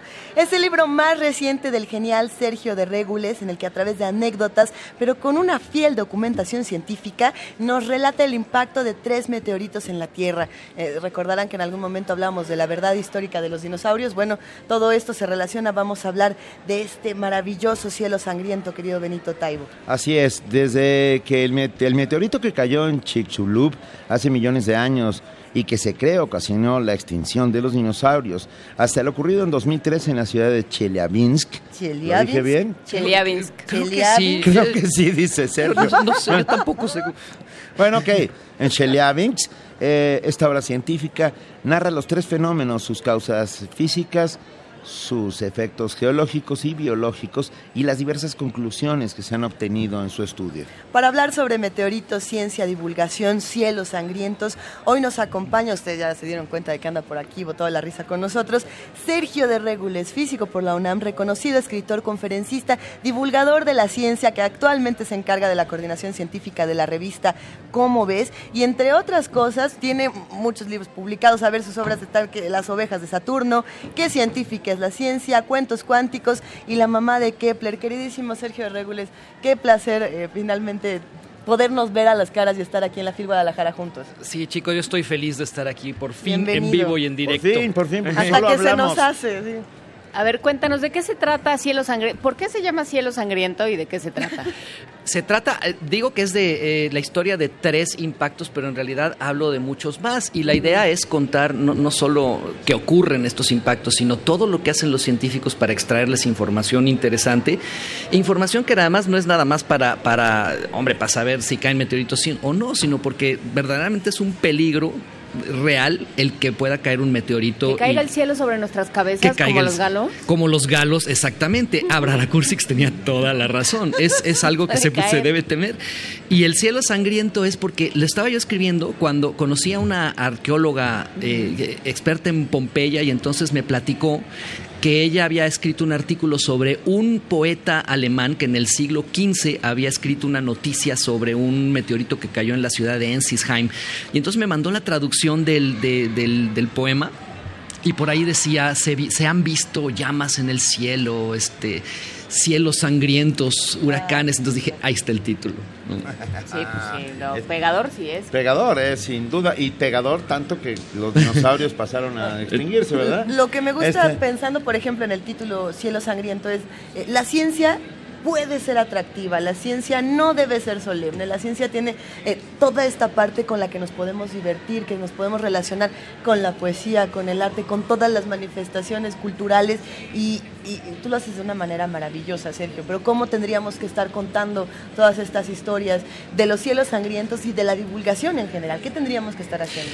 Pues eh, lo estaba diciendo Javier hace unos momentos cuando hablaban de su libro sobre, el, eh, sobre los narcos.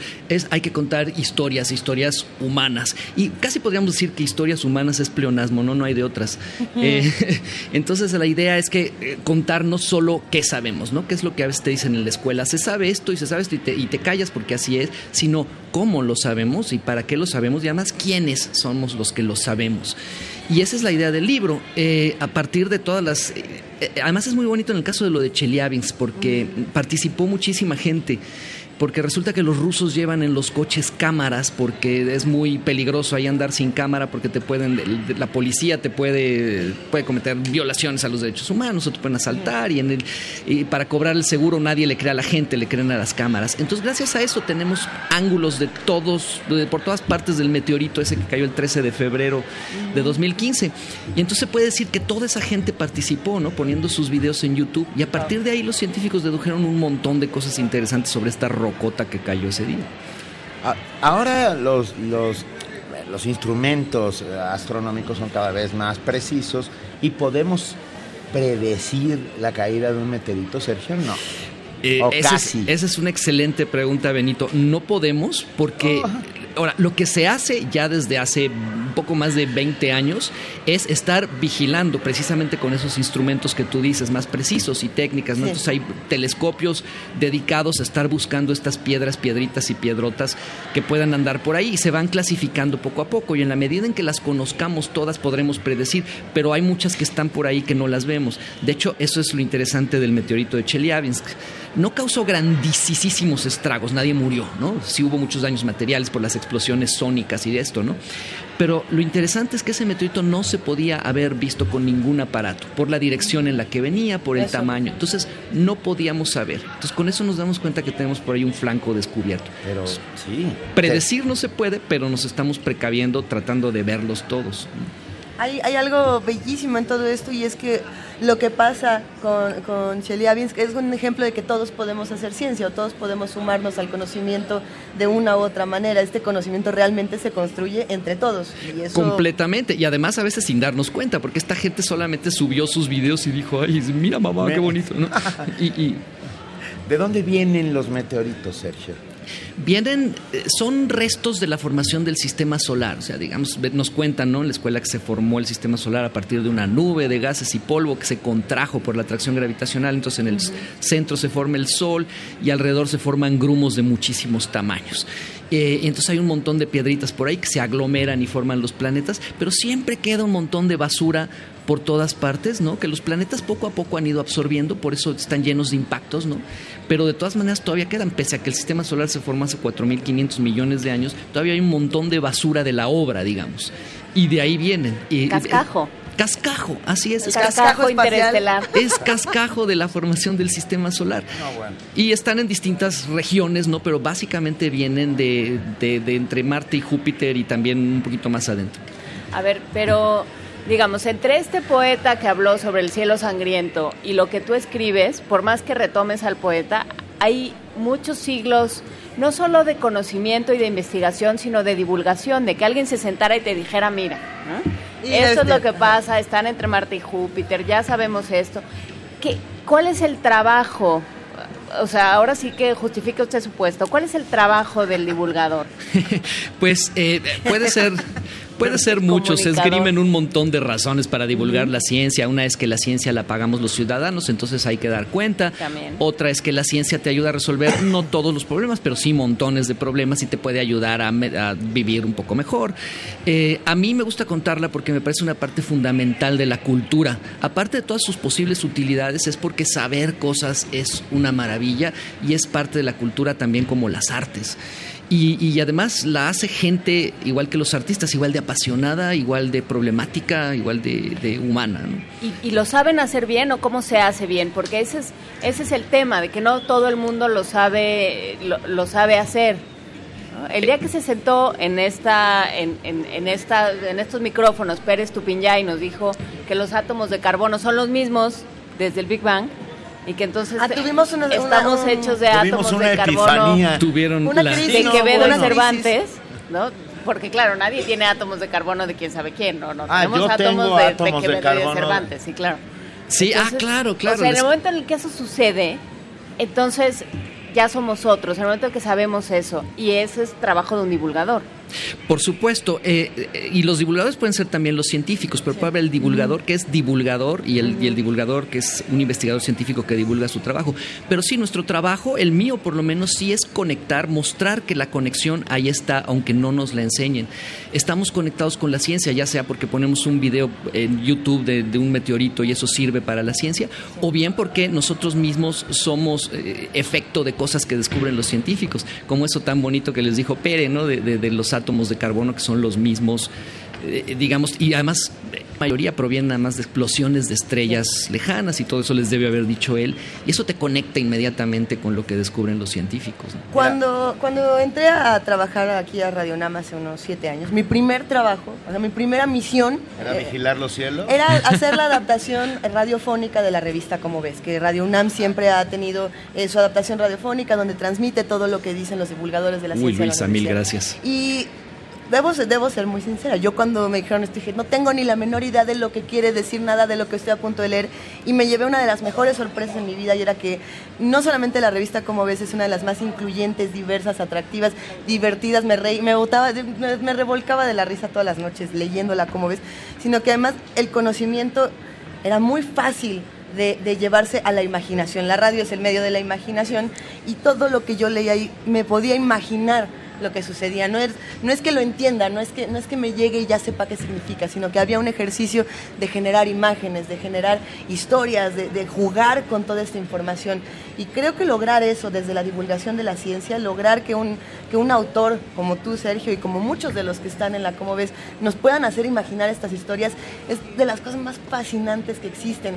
Eh, pensando en, por, por supuesto que en Cielo Sangriento, pero también en el trabajo de la Como ves, ¿qué, qué te espera ahora? ¿Cuál- ¿Cuáles son los retos eh, para, para hacernos... ¿Cuáles son los retos en para- un país en un país como México Para que donde más. donde no hay dinero para Se le ciencia, corta el dinero a la ciencia. donde no se promueve la investigación, Donde ni- se prohíbe la imaginación, es Ah, muy cierto. a O ver, bueno, en algunos pero donde casos. no, hab- hablemos en términos concretitos, ¿no? Órale, no va, se promueve órale. la investigación por, por una serie de, de broncas de patentes, de No se derechos, los- donde se tiene que hablar también, la universidad tiene que hacer un trabajo por ahí, este, y donde cuando se lee se piensa que la lectura solo es literatura, que la literatura, la lectura solo está vinculada con la Ándale. literatura. Pues lo que sigue es lo que hemos tratado de hacer, no siempre con la misma fortuna, ¿no? A veces más y a veces menos en cómo ves, que es mostrar que la divulgación de la ciencia puede ser literatura. Entonces sí, a lo mejor lo que se lee por placer siempre es literatura, pero la literatura va más allá de la ficción y la poesía y el drama. Y eso, es lo que... Maravilloso. A ver, hay un elogio aquí de Manuel Defis que me encantó. El Dice. Cielos Sangrientos parece título de canción de José Alfredo. Y eso es lo mejor que le puede pasar Claro, al libro. claro. es lo- o sea, creo que es el más bonito elogio que te podrían hacer. Completamente de acuerdo, Benito. Atenayes dice saludos a Sergio, es lo máximo. Y aquí hay algo, Jorge Martínez dice, con todo el ánimo de que me corrijan, pero solo podemos vigilar el 2% del cielo. Así es nuestro punto ciego, ¿es así? Eh, no, yo creo que no, o sea, sí, podemos vigilar más. En el caso del meteorito de Chelyabinsk, lo que pasa es que venía por la dirección del Sol, entonces ahí con el telescopio Rebasó más pintado, rebasó por la derecha. Entonces no lo vas a ver porque está el Sol en el cielo y, y ahí sí, pues ni modo, ¿no? Ni con el telescopio mágico, pues, ¿no? No, sí, sí vigilamos bastante, pero sí tenemos por ahí un pequeño flanco como esos dragones de las historias a los que les falta una escama y ese es su punto débil. Así estamos en nuestro escudo que protege a la Tierra de este posible peligro y la idea del libro es mostrar que, que existe el peligro, ahí está, que tenemos este flanco, pero que ya estamos haciendo cosas. Y sobre todo, ¿qué sucedió cuando en la peor catástrofe de este tipo que ha ocurrido en los últimos 100 millones de años? Pero sí, no, vigilamos bastante más. ¿Cuándo presenta Sergio? Presento hoy a las 11 de la mañana en el stand de Conacit. Ah, hoy a las 11 de la mañana en el stand de Conacit Cielos Sangrientos, ustedes no sé, los impactos de los meteoritos de Chicxulub y Chelyabinsk. Estoy in- lo- Chelyabinsk. Son, son las 9 de la mañana, estoy haciendo mi mejor esfuerzo. Por favor, Muy sea- bien. sea- Ya tardamos Tómate un dos años café. en aprender a pronunciar chichulú y no. Y al grito de se dice Chelyabinsk, ya nos, vamos. Muchísimas gracias, Sergio de Regules. Buena suerte en tu presentación hoy a las 11 en el stand de Conacit. Saludos a todos en Conacit que han estado movidísimos, ¿no? Así, está- así es, están con muchas actividades. Muy Te bien. queremos un montón y además Gracias, admiramos enormemente tu trabajo. Gracias, chicos, igualmente. Gracias, Sergio. Nosotros seguimos aquí en Primer Movimiento discutiendo las cosas que ocurren en la universidad. Hablábamos, por supuesto, de la revista Como ves, que se encarga de la divulgación de la ciencia. Y se divulgan muchas cosas en la UNAM y se discuten muchas otras. ¿Qué es lo que está haciendo, por ejemplo, el Programa Universitario de Estudios de Género? Cada semana nosotros lo discutimos con, con las que participan en este importante programa. Hoy vamos a hablar, como lo hicimos la semana pasada, con Marta Ferreira, secretaria de Equidad, que nos va a hablar sobre la exposición fotográfica Todas las mujeres que presenta precisamente el PUEG con el archivo Casasola. Querida Marta, ¿cómo estás? Hola, buenos días. Saludos a todos allí en la FIL. Hola, Benito. hola. No sé quiénes, no sé quiénes están allí, Estamos- pero bueno, saludos estamos a todos. todos, estamos todos. Luisa, Juana Inés. Cuéntanos Aquí alguien, alguien dice alguien dice burro y todos agarran viaje, ¿no? No, ole. Aquí, aquí nos da muchísimo gusto saludarte, querida Estamos Marta. trabajando. Cuéntanos, Sí, estamos cuéntanos, por favor, ¿qué está haciendo el PUEG y, y en qué planes está? Seguimos con mucha atención todo su trabajo, sus publicaciones, sus exposiciones y en este caso la fotografía. Muy bien, mira, esta es una, una pero bueno, quiero saludarlos y agradecerles por supuesto siempre, porque realmente eh, el lunes a la una de la tarde, entre una y una y media, se inaugura una exposición que yo le tengo especial cariño. Todas las intervenciones culturales eh, que no son eh, libros o investigaciones, ese tipo, que, y, que, y que son vistas o que van a ser vistas por tantísima gente, son especialmente importantes para el pueblo porque nos permiten llegar a muchísima gente de otra manera. Ese es un poco el espíritu de esta exposición. Eh, les cuento rápido porque sé que tengo poco tiempo. Entonces va a estar en la reja de Chapultepec, en esas eh, preciosas rejas que dan a Reforma. Va a ser una exposición eh, organizada por eh, con el Archivo Casasola, con ONU Mujeres de México y el PUEG. Esas tres, esas tres instituciones nos hemos reunido, por supuesto, obviamente, eh, Casasolo, Casasolo puso la materia prima, las Claro. fotos, y nosotros desde el PUEG y el MUCA y el Archivo General de la UNAM estuvimos trabajando en la curaduría de esa exposición. Entonces, ¿cómo eran? Son fotos de mujeres que nunca han salido a la luz todavía, eh, fotos tomadas por el archivo, por la familia Casasola entre 1890 y 1970 son 58 hermosísimas fotos que van desde, desde el trabajo hasta la participación política, pasando por la vida cotidiana de las mujeres.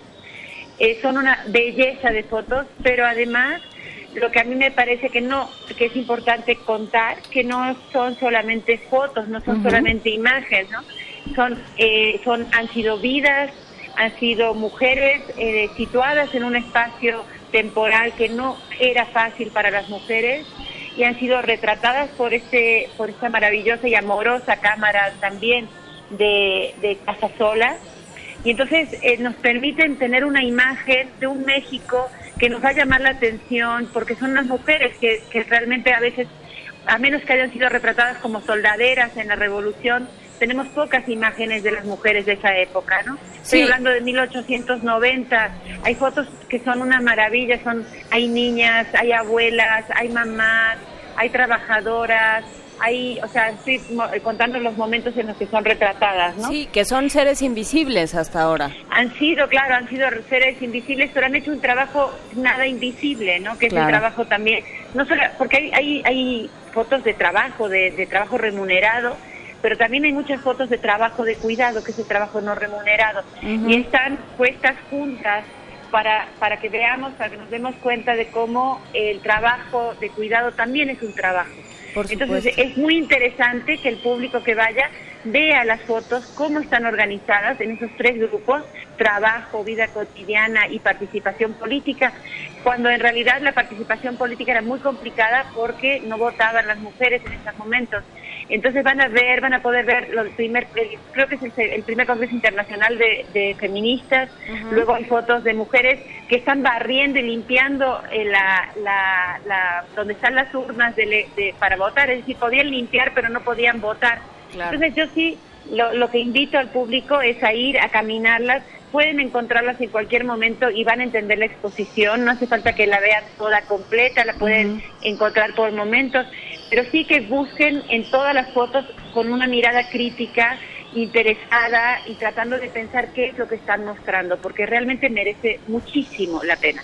Pues ahí eh, ahí van a estar en las rejas de Chapultepec, que son verdes, son verdes nomás para 22 de ustedes. A partir Sí, del sí. 5 a- del 5 de diciembre próximo hasta el 22 de enero afuera del Metro. Auditorio eh, se puede Exacto. ver eh, muy cómodamente, tú dices en pedazos, eh, Sí, puede uno pues, darse darse sí. sus vueltas por reforma e ir e ir digiriendo esta exposición y esta forma de visibilizar a las mujeres.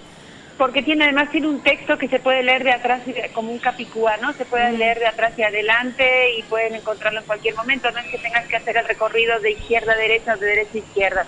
O sea que invito realmente al público, a la gente, a ir a verla como pueda, si puede entera entera, si puede verla por trozos, pero irla como saboreando porque es una yo creo que es una, una exposición que deja huella. Entonces les invito cordialmente. Toda la información ya está en redes. Muchísimas gracias, Sí, Marta. Ferreira. Y Nada más. Un abrazo. Un beso. Un abrazo y suerte por la FIL, Benito, a Luisa, un beso a todos. Gracias. Hasta luego. Bye. Nos vamos a nuestro corte. Primer movimiento. Clásicamente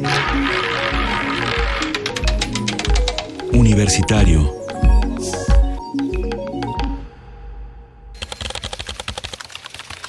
corte informativo. La UNAM. Este sábado 3 de diciembre se llevará a cabo la octava edición de la Noche de las Estrellas 2016. Habla José de Jesús González, director del Instituto de Astronomía de la UNAM. El evento nacional se inaugura en su sede central en las islas de Ciudad Universitaria, donde les ofrecemos una variada e interesante gama de actividades desde el mediodía hasta las 10 de la noche, que incluyen cuatro planetarios, dos museos móviles, más de 50 carpas temáticas con cientos de charlas, talleres y exposiciones, actividades artísticas, música en vivo y más de 200 telescopios para la observación de la Luna y las estrellas. El Centro de Ciencias de la Complejidad de la UNAM cumplió un año de haberse establecido formalmente. Esta entidad académica investiga de forma transdisciplinaria enfermedades emergentes como el Zika y la influenza, además de que trabaja en modelos para prevenir conflictos relacionados con el agua y elementos tóxicos ambientales. Nacional.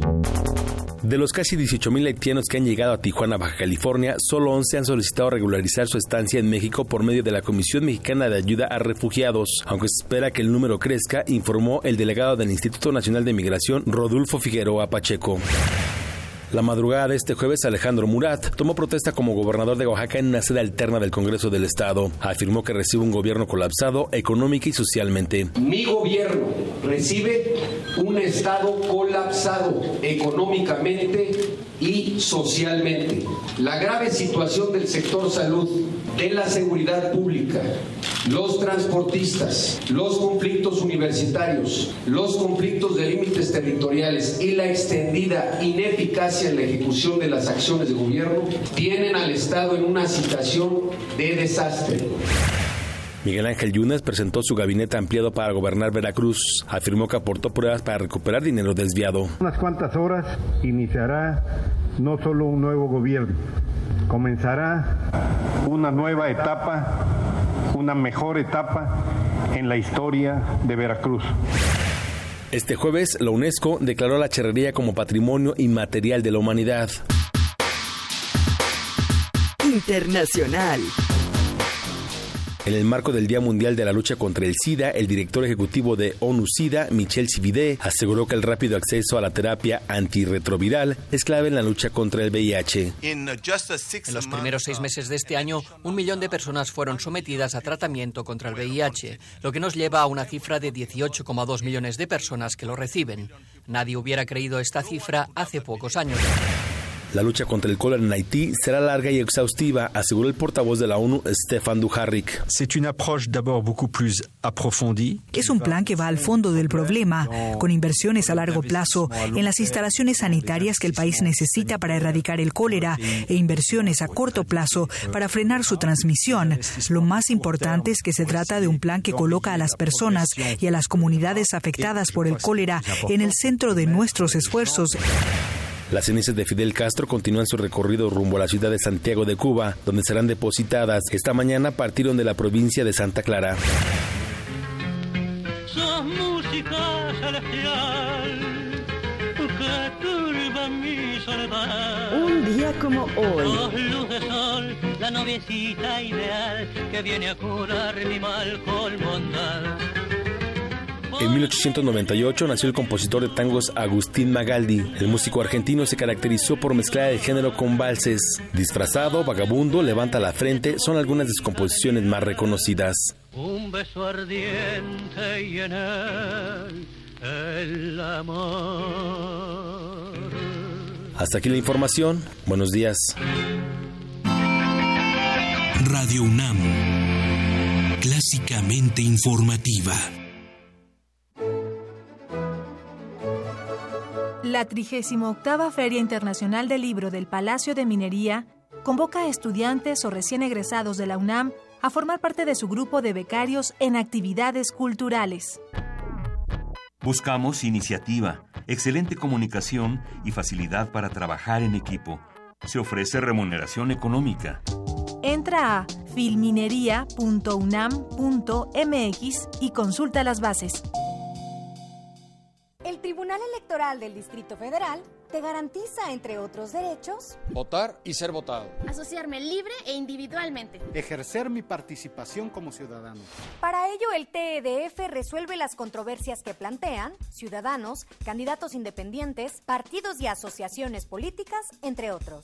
Como ves, es una función que el TEDF realiza de manera permanente y para todos. Tribunal Electoral del Distrito Federal por la defensa de tus derechos político-electorales.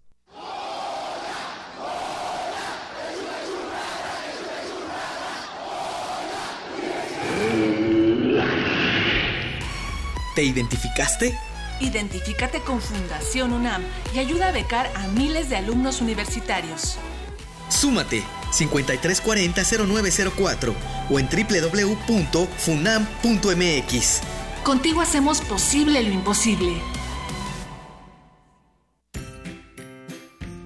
Puedes contagiarte de influenza y contagiar a los demás en cualquier parte. Por eso, es importante vacunar a niños de 6 meses a 5 años, adultos mayores de 60 años, embarazadas, personal de salud y personas con enfermedades crónicas no controladas. La vacuna es segura y gratuita. Infórmate en www.gov.mx diagonal salud. Secretaría de Salud. Este programa es público, ajeno a cualquier partido político. Queda prohibido el uso para fines distintos a los establecidos en el programa.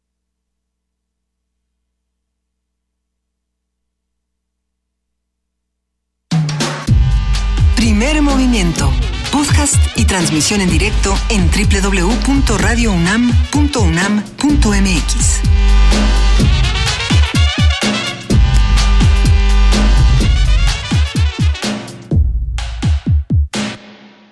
Nueve con ocho minutos de la mañana en este, ¿qué es? Jueves, primero de diciembre. Vamos a una nota con el fin de promocionar los derechos humanos de las mujeres esta semana, con el fin de promocionar los derechos humanos de las mujeres, esta semana se realizó el quinto Congreso Internacional de Museos de la Mujer, en el cual participaron académicas y activistas de 13 museos de 19 países. Nuestro compañero Antonio Quijano tiene los detalles. Aunque hay avances en materia de equidad de género, los museos son espacios en los que todavía se privilegia el poder masculino, se afirmó en la inauguración del quinto Congreso Internacional de Museos de la Mujer. 29 académicas y activistas de 13 museos de 19 países abordaron la importancia de estos recintos en la promoción de los derechos humanos de las mujeres. El acto lo encabezó Mónica González Contró, abogada general de la UNAM, Ahí la doctora Patricia Galeana reconoció los avances para romper esquemas patriarcales, pero dijo que aún hay retos. La presidenta fundadora de la Federación Mexicana de Universitarias y fundadora y directora del Museo de la Mujer en México mencionó que el sector femenino de este país está subrepresentado en los poderes ejecutivo y judicial aseguró que hay una brecha entre el salario que perciben respecto a los hombres y que los feminicidios y la violencia evidencian que todavía falta avanzar para lograr una sociedad igualitaria. Los museos de la mujer son un libro abierto para revisar la historia, no solo la historia política, sino la económica, la social y la cultural, con perspectiva de género para hacer visibles a las mujeres como protagonistas, como sujetos y no como objetos de la historia, para que la historia de las mujeres deje de ser una historia olvidada y que se valore su quehacer y con ello se fortalezca su imagen actual. Nuestro objetivo es contribuir a generar una nueva cultura una mentalidad que supere todo tipo de discriminación y prevenga la violencia. La mejor forma de medir el grado de civilización de un pueblo es la situación de sus mujeres. De ahí la importancia de este quinto Congreso Internacional de Museos de la Mujer que hoy inicia. Por su parte, Patricia Mercado, secretaria de Gobierno de la Ciudad de México, resaltó la celebración de este congreso porque dijo, porque dijo, los museos aún excluyen a las mujeres artistas. Por eso aplaudo no solo la existencia de nuestro museo, sino la persistencia, la insistencia, la constancia, la resiliencia, como se dice ahora, de sus impulsoras, la fuerza de la lucha feminista que está detrás de estas batallas ganadas. Porque los museos de mujeres son lugares de resistencia, son lugares de visibilidad de las obras de artistas, de su trabajo, de su mirada crítica de un mundo particularmente injusto y violento con esta mitad del planeta que somos las mujeres. Es importante apoyar estas iniciativas colectivas porque el verdadero cambio cultural que nuestra sociedad necesita hacia modelos más igualitarios e inclusivos vendrá de este tipo de intervenciones que modifican los imaginarios y que las representaciones culturales que de manera tradicional y las representaciones culturales que de manera tradicional han colocado las mujeres en un lugar de casi nula visibilidad pública. En el quinto Congreso Internacional de Museos de la Mujer participa la Asociación Internacional de Museos de la Mujer y tiene como sedes el Palacio de Medicina y el Museo de la Mujer de la UNAM. Para Radio UNAM, Antonio Quijano. Una galleta. Primer movimiento. Clásicamente... Universitario. Pues muy bien, son las 8 con 12 minutos de la mañana. No es cierto, son las 9. 13, las 9 con 13 hora minutos. Del Pacífico. hora del Pacífico. 9 con 13 minutos de la mañana y ya vamos a invitar a, a diversos certámenes de poesía y cuento, Benito. Sí.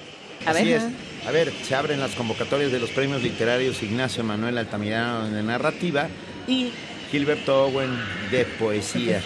Gabriela Lara, directora del programa editorial de la Universidad Autónoma del Estado de México, está aquí con nosotros y lo agradecemos enormemente. Hola, Gaby. Hola Benito, mucho ¿Cómo? gusto de saludarte. No, hombre, venga. A ver, ah, se abren nuevamente los, los premios. Ay, y, y so- y es internacional. Es internacional, exactamente. Órale, A ver. Mira, es la decimoprimera del, del Gilberto Owen, que es el Premio Internacional de Poesía, y la decimocuarta del Premio Internacional de Narrativa Ignacio Manuel Altamirano. Eh, este, estos concursos que promueve la Universidad Autónoma del Estado de México eh, están abiertos a todos los escritores y escritoras, tanto nacionales como, como extranjeros. Y bueno, los invitamos, básicamente yo estoy aquí para invitarlos a participar, ¿no? Eh, para, que, para que se inscriban, para que manden sus obras. Como ustedes bien saben, pues la labor de una universidad pública es la de promover la, pues, la, la cultura y, y- y las nuevas expresiones ¿no? de, los, de los escritores, eh, de los escritores nuevos y que están empezando. Entonces el premio consiste en 60 mil pesos para cada una de las categorías y la publicación de los libros. Como puedes ver, estos, ahí están los libritos que les traje. Eso es el, ese fue, este del Varado fue una mención honorífica. El primer lugar de narrativa es este, de María Esther Núñez, El exilio del cuerpo. Para Cosmos, de Gerardo Cifuentes, también fue mención honorífica, de los de narrativa. Entonces, eh, pues son libros muy lindos, como tú bien sabes, Benito, pues todos los escritores quieren que los publiquen, ¿no?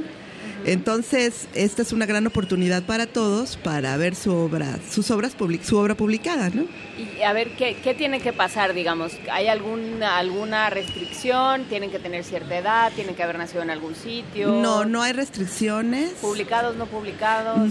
Da- no hay problemas y ya han sido publicados. Tiene que ser una obra original, eso sí, tienen que ser obras originales. Pero no inéditas. O sí inéditas. Sí, inéditas. Inédita, inédita.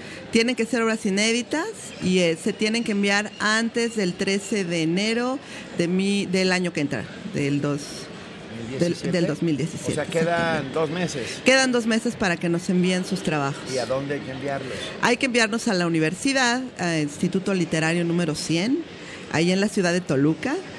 Y bueno, las bases completas están en la página que es en la página de la universidad que es www.uamex.mx. Ahí pueden consultar las ambas convocatorias completas, ¿no? ¿Cómo les fue el año pasado? ¿Qué, cuánto, ¿Cuánto llegó? Bastante bien, ¿eh? De, de una tuvimos 130 trabajos, de la otra 129. Entonces, bueno, esperamos que este año lleguen más, ¿no? Estamos haciendo trabajo fuerte para que para darle difusión a los concursos. Lo que pasa es que como tú sabes, Benito, hay otros hay otros concursos con los mismos nombres, entonces de pronto la gente se la gente de pronto se confunde, ¿no? Estos son los del Estado de México. Porque el de Gilberto Owen de poesía también lo hay en, en, dónde más Benito. Sí, hay un premio nacional de, de, de poesía Gilberto Owen. Me ajá. parece que es en, no es Mazatlán o el de, ajá. o Colima, uh, Sinaloa, uh, Culiacán, Culiacán, no estoy seguro. Pero a ver, para que quede claro. Ajá.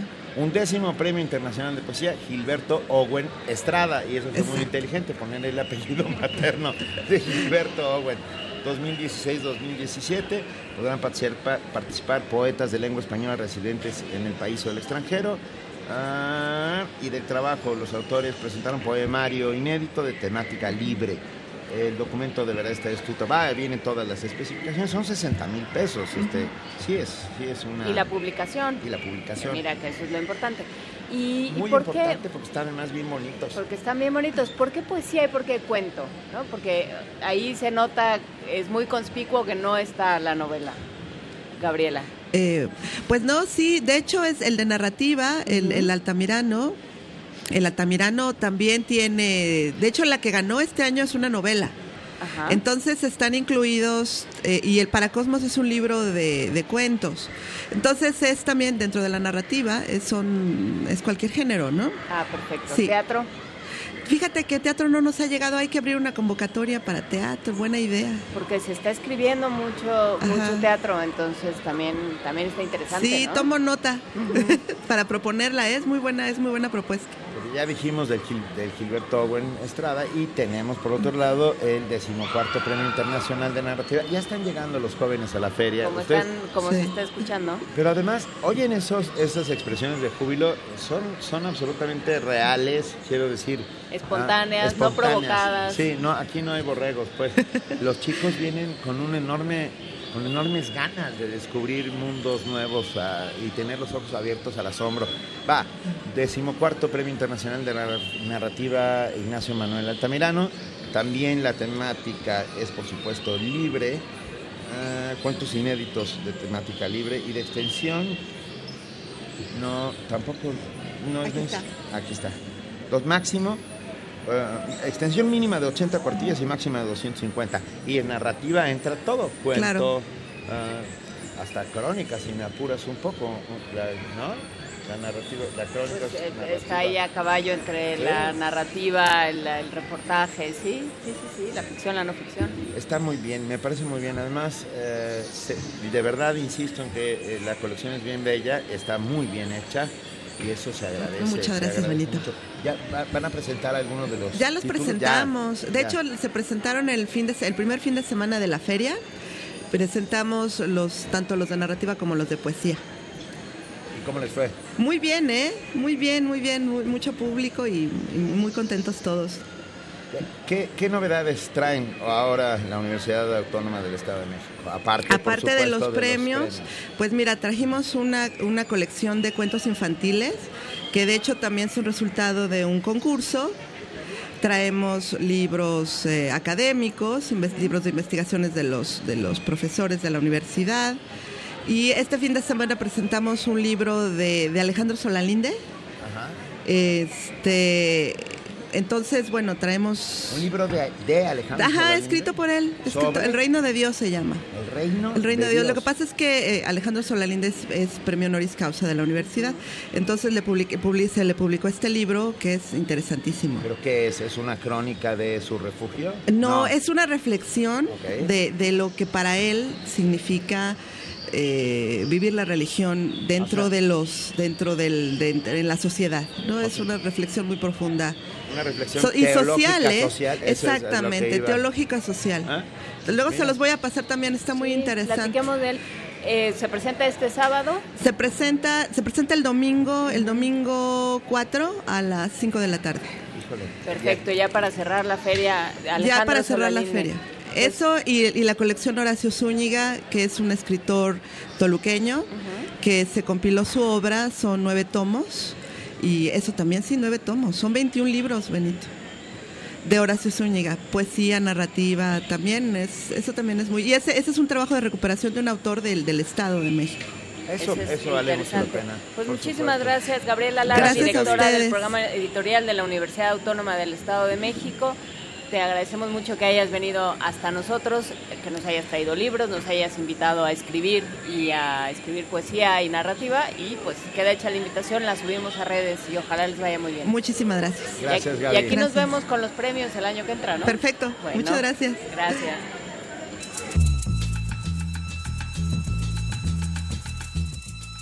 Es hora de poesía necesaria.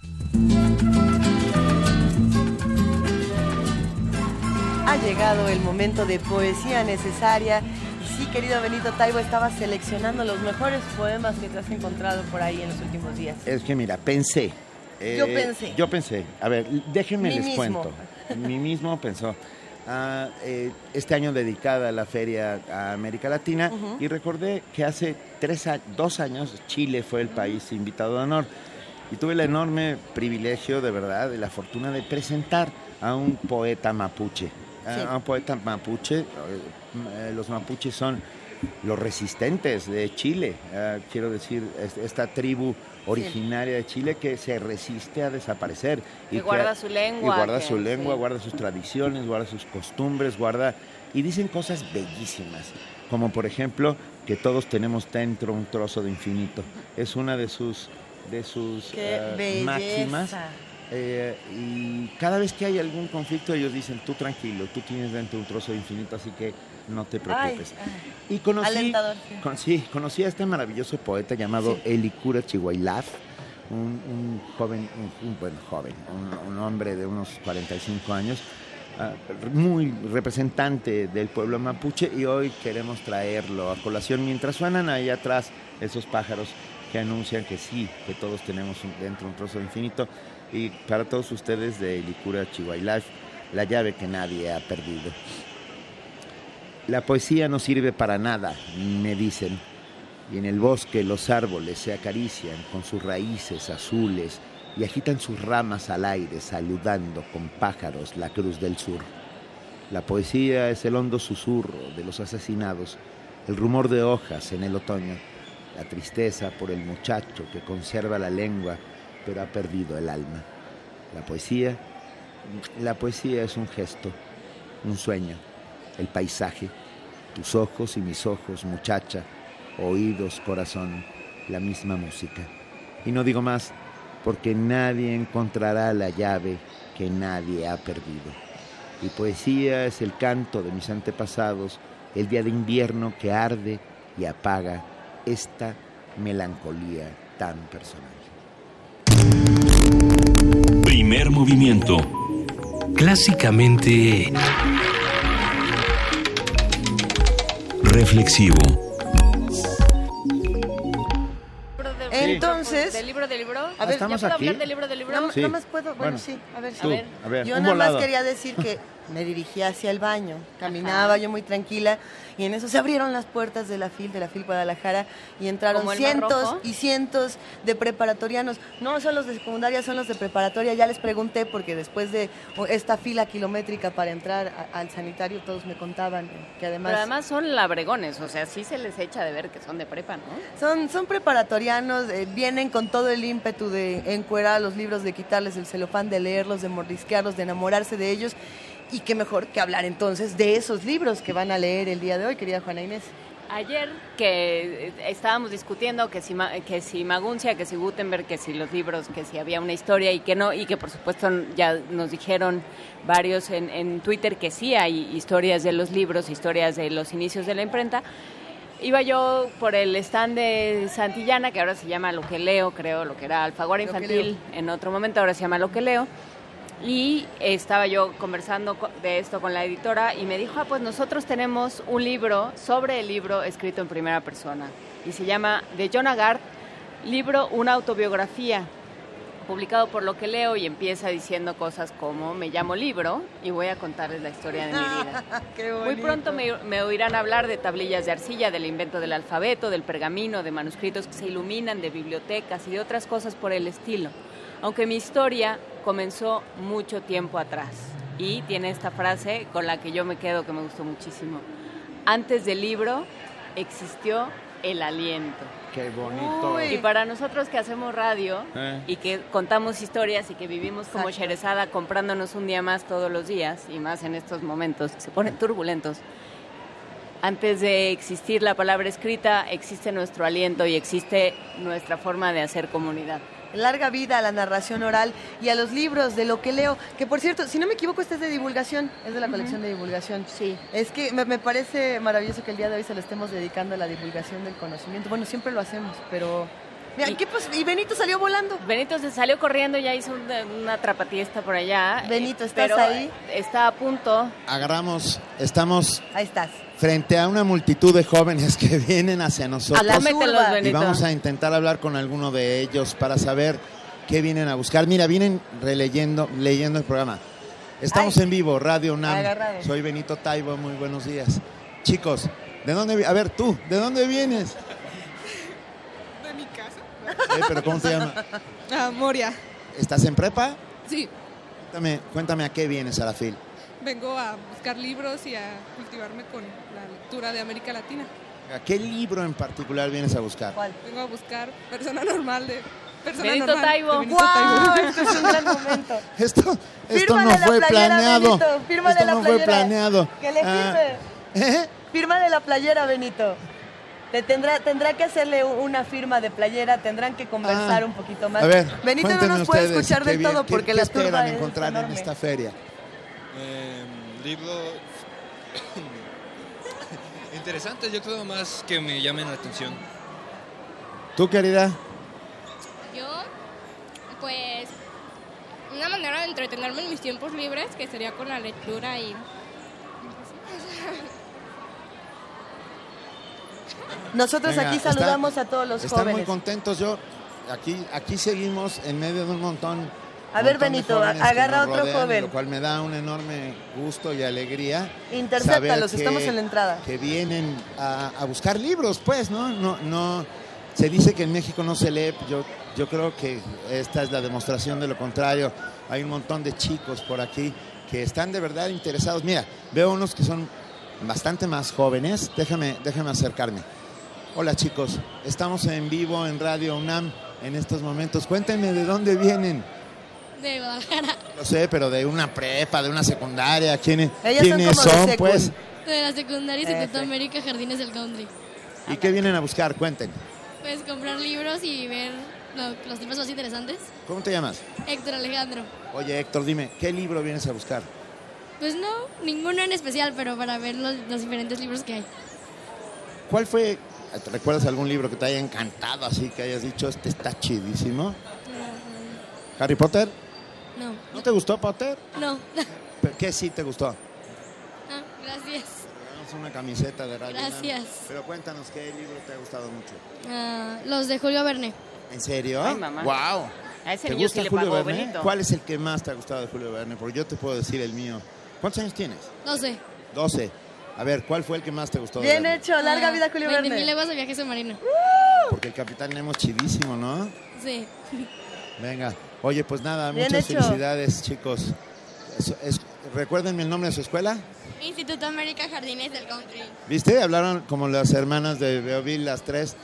Venga, gracias. Este, que- queremos, Benito, que le Ah, firmes la playera voy a tu caminando de lectora. regreso en medio de una multitud de jóvenes que no me de... Ya pasé. Hay manera de que se le firme a la lectora la, la playera de Sí, Radio claro. UNAM con el hashtag Me Gusta Radio UNAM. Los queridos radioescuchas pueden hacer comunidad con nosotros, contarnos qué están leyendo, qué es lo que buscarían en la fila, así como los jóvenes de prepa y secundaria buscan a Verne, buscan a Harry Potter, buscan libros interesantes de divulgación, buscan personas normales y anormales, buscan formar y deformar sus personalidades. ¿Qué están buscando los que hacen comunidad con nosotros? Aquí les hemos dado algunas propuestas, una cantidad inmensa de presentaciones que vamos a poder disfrutar. Tenemos aquí el programa Entre Manos, querida Juana Inés, y se avecinan talleres, encuentros, presentaciones de libros, divulgación de la ciencia. Por supuesto que América Latina está eh, permeando todo este asunto. Sí, eh, tiene, eh, existe esa sección que se llama La FIL también es ciencia, donde se van a, se van a preguntar cosas como hemos llegado al límite del planeta y va- se va a hablar también de la Cátedra para la Difusión de la Cultura Científica Ana María Cheto. Van a estar por aquí Lorena Aguilar, Itza Castañeda, Jaime Urrutia Fukugauchi, Ana Cristina Rossi, eh, Peter Suber, Bianca Amaro, Eduardo Aguado López, Ana María, la misma Ana María Cheto. O sea, vamos a estar llenos de ciencia por todos lados y llenos de lectores por todos lados. Llenos de lectores, llenos de conocimiento, así como llenos de historia. Vámonos a nuestra mesa del día. Primer movimiento en la Feria Internacional del Libro de Guadalajara 2016.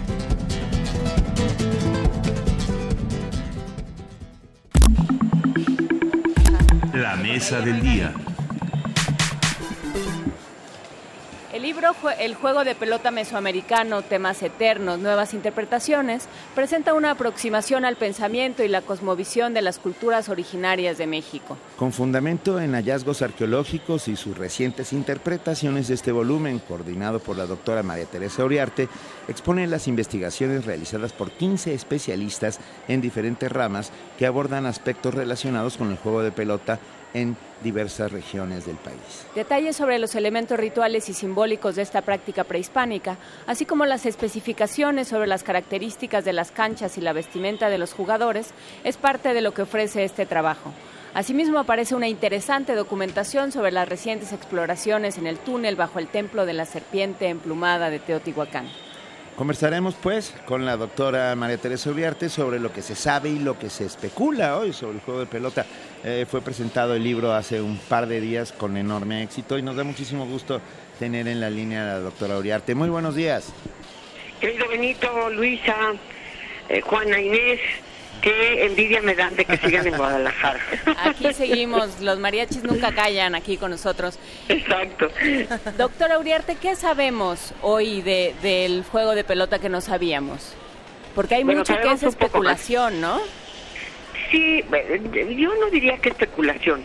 Miren, desde principios del siglo XX, Edward Heller eh, esbozó algunas de las ideas que se relacionan con el juego de pelota, por ejemplo, su vinculación con el día y con la noche, su relación con los mitos de origen, ¿no? con la cosmogonía de distintos pueblos mesoamericanos. Él, eso se sabía, perdón, se, se sabía a través de las fuentes. Lo que ahora sabemos es, pues con mucha mayor precisión, a través del desciframiento de la escritura maya, ya casi pues totalmente descifrada, eh, la, escritura náhuatl, que está en proceso de, desciframiento, y otras escrituras originarias de, de, Mesoamérica. De manera que tenemos datos fidedignos, tenemos fuentes en las cuales confiar para saber que esta información es más precisa. De manera que eh, sabemos con precisión algunas cosas, otras las seguimos ignorando esta historia de que si se mataba al que al vencedor o al derrotado, ¿no?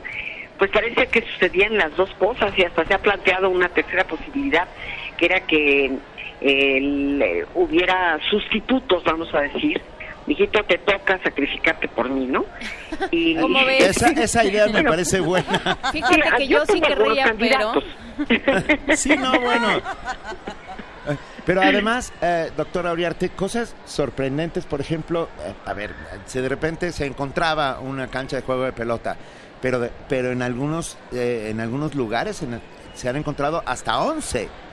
Bueno, y más. ¿Y Cantona tiene muchísimas, Tajín también. ¿Tajín? O sea, este, hay muchas canchas de juego de pelota, lo cual nos habla de que era muy popular el juego y un poco como lo que decían Cyphers el día de la presentación, ¿no? Dice, mi familia es eh, fanática del fútbol americano, ¿no? Dice, y también hay rituales, hay comida ritual, hay bebidas rituales, hay toda una parafernalia que acompaña al juego de pelota, de manera que los seres humanos somos los mismos de hombres, desde Cromañón hasta acá hemos cambiado muy poco. Eh, es cierto, hemos cambiado muy poco, pero los, eh, porque los rituales permanecen. Eh, en, el caso del juego de pelota, un juego ritual, sin lugar a dudas, que, ¿qué significaba para nuestros amigos que nos están escuchando? Pues significaba muchísimo. Eh, tiene muchos significados, ¿no? Está, como les decía, es evidente su vinculación con el día y con la noche, con la unión de los opuestos en la cancha. A mí me encanta decir, el análisis del signo Olin, que son como dos flechitas que se unen en el centro y que se dirigen a, rumbos opuestos, Eh, claramente me- es, es una alusión al movimiento, no solamente porque Olin es movimiento, sino porque dos sentidos opuestos que em, van, eh, que se unen en el centro, pues es la imagen del movimiento, ¿no? Y esto está directamente vinculado también con el juego de pelota, ¿no? La, la- ¿Qué es lo que más se mueve? Pues una pelota en la cancha, ¿no? ¿Y qué es lo que se más se mueve en la bóveda celeste? El sol, Claro. ¿No? Este, y por eso las, los alineamientos astronómicos, como el más notable, que es el de Xochicalco, pues el 21 de marzo, y, o el más antiguo, que es el de Teo- Teopantecuanitlán en el estado de Guerrero, eh, forma un símbolo de Olín las alineaciones y las sombras proyectadas.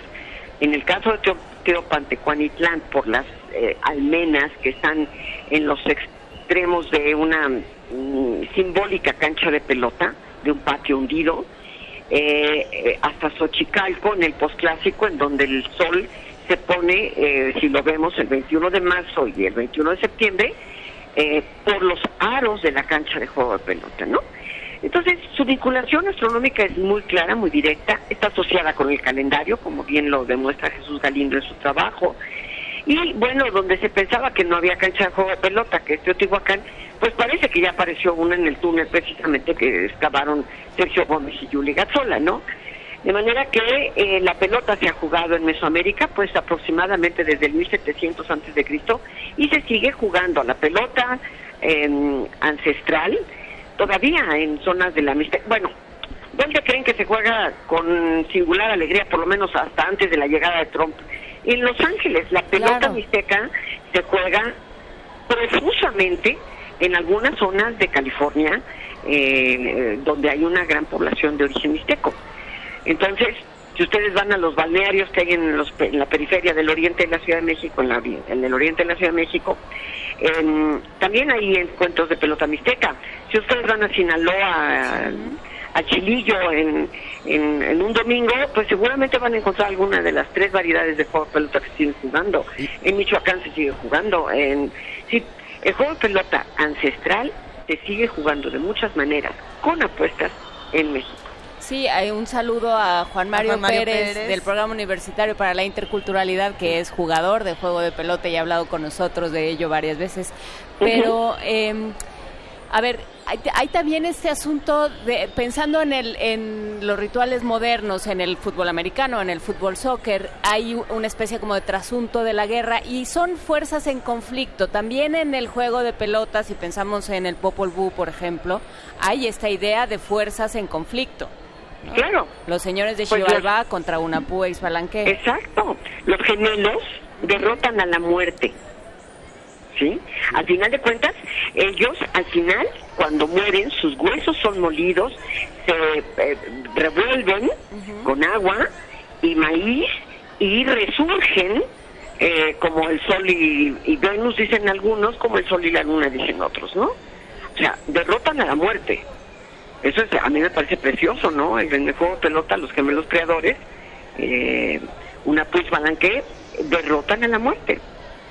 Ok. Yo me quedé pensando, doctor Aviarte, en los bellísimos marcadores de juego de pelota. Hay, hay uno en la entrada de la sala mexica del palacio. Claro, de- claro, de- el que tiene la- la- el rostro de, bueno, el cráneo. Lo amo. Eh, me parece Sí. una de las cosas ¿Cómo más es? bonitas que he visto. ¿Nos lo puede ver, describir, los doctora? muchachos, para los sí, que no lo es hemos visto. Una, una columna que tiene, está rematada por una especie de eh, abanico, digamos, circular, eh, porque es claramente una alusión a plumas. Además, esto también está relacionado con un con una posibilidad de marcadores móviles que estaban hechos precisamente de carrizo, que es una alusión obviamente mortuoria. El juego de pelota tiene una vinculación directa con el inframundo. Se suponía que el centro de la cancha era un acceso al inframundo. Es decir, así como los gemelos bajaron a jugar a la pelota, primero los papás y luego los hijos, eh, en el juego de pelota hay una alusión al inframundo. En las tumbas de tiro del occidente de México, que se encuentran, bueno, alusiones al juego de pelota, ¿no? En la ofrenda del Lopeño, que es una de las muestras más antiguas de figuritas que están vinculadas con el juego de pelota. Pero hay maquetas de Occidente que son una preciosidad, todas pintaditas y hermosísimas, con jugadores en la cancha, varios jugadores, y el público sentado en gradas, ¿no? O sea, era un acontecimiento social. ¿Y, y de dónde nace tu interés de María Teresa Uriarte? ¿De dónde esta fascinación que transmites de manera muy, muy eficiente por el juego de pelota? Pues nace de cuando empecé a hacer mi tesis de doctorado sobre las pinturas murales de, Teo- de Tepantitla en Teotihuacán, en donde hay por lo menos 11 variedades de, de jugar a la pelota, con marcadores, sin marcadores, que es como una historia, que es como... A mí me da la impresión de que se reunían en Teotihuacán a jugar a la pelota. Eh, y yo creo que la cancha más grande de Mesoamérica es la Calzada de los Muertos. Sí, de- eh, tiene todas las características para haber podido ser una cancha de pelota con marcadores móviles, precisamente fueran de piedra o fueran de pluma, como en el caso de algunos vasos pintados, ¿no? A ver, ¿Y de dónde nace mi, mi interés? Pues de Sinaloa. Que es en Sinaloa donde comienza Mesoamérica. Es en Sinaloa donde comienza o donde termina. O donde, claro, Ah, gracias. depende cómo lo gracias. veas, doctora, qué visto desde el para arriba o espacio. para No, pero doctora Uriarte, aprovechando, a ver, nosotros sabemos que aparte de, eh, de este de este libro que acaba de salir, el, el juego de pelota mesoamericano, temas eternos, nuevas interpretaciones, que puede ser conseguido aquí en la en el stand de la Universidad Nacional Autónoma de Y México. que ganó el premio Caniem al arte editorial, hay que decirlo. hay que decirlo. Er- Eres experta en murales eh, prehispánicos y yo quiero sa- trabajo más importante sí es en pintura mural prehispánica. Lo Y sé. en pintura rupestre. Y lo sé, lo sé. Y lo que quiero saber es si han- se han encontrado en estos murales representaciones del juego de pelota. Claro, en Tepantitla. En Tepantitla. Incluso hay una representación de una especie de fútbol, un juego de pelota que se golpea la pelota con el pie, que no se- del cual no tenemos ningún registro en ninguna otra parte. A ver, ¿cómo? ¿En dónde? En Tepantitla. En Tepantitla hay ya un, un- o sea, Hay ya hay representaciones de que se jugaba con el pie, no con la Exactamente. cadera, no con el eh, no Exactamente, con dos personajitos hermosísimos que tienen su pelota en la patita. Eso, eso podría cambiar también parte de, de muchas de las interpretaciones, ¿no? Pues no tenemos más información, Benito, ese es el problema, que no tenemos más información porque parece ser que, pues si se jugó en Teotihuacán a la pelota con el pie, fue solo allí donde lo tenemos representado. Interesantísimo. Y, Sí, a ver, es maravilloso. Y podemos regresar a lo de la calzada de los muertos, Ah, sí. porque Benito Sí. empezó a hacer aspavientos y No- nos impactó demasiado. se empezó como como señor como este auxiliar de vuelo empezó a hacer unos gestos que que, Que iban estaban para a los todos lados, a los lados de Al la calzada de los muertos junto. se ver, encuentran Benito. los marcadores, ¿no, do- doctora? Sí, habíamos marcadores, justamente en la ventilla que está al sur de la pirámide de la Calzada de los Muertos, se encontró una- el- uno de los marcadores más famosos, que además es casi idéntico a uno que se encontró en Tikal, en el mundo perdido. Entonces, eh, y esta hipótesis, digamos, se refuerza con, con este juego de pelota que se acaba de encontrar en el túnel. Eh, pues sí, que se jugaba la pelota, sí, en Teotihuacán. Eh, Lo sabíamos, porque por las representaciones, pero ahora está confirmado arqueológicamente porque también encontraron pelotas Yuli. Para, para todos los que aún se interesan en jugar el juego de pelota, para los que siguen ejerciendo esta, es que sí, yo sí les llamo la, la profesión del juego de pelota. Doctora, ¿dónde podemos conseguir eh, más espacios para seguir difundiendo eh, este, este tipo de, de conocimientos y de saberes tan importantes?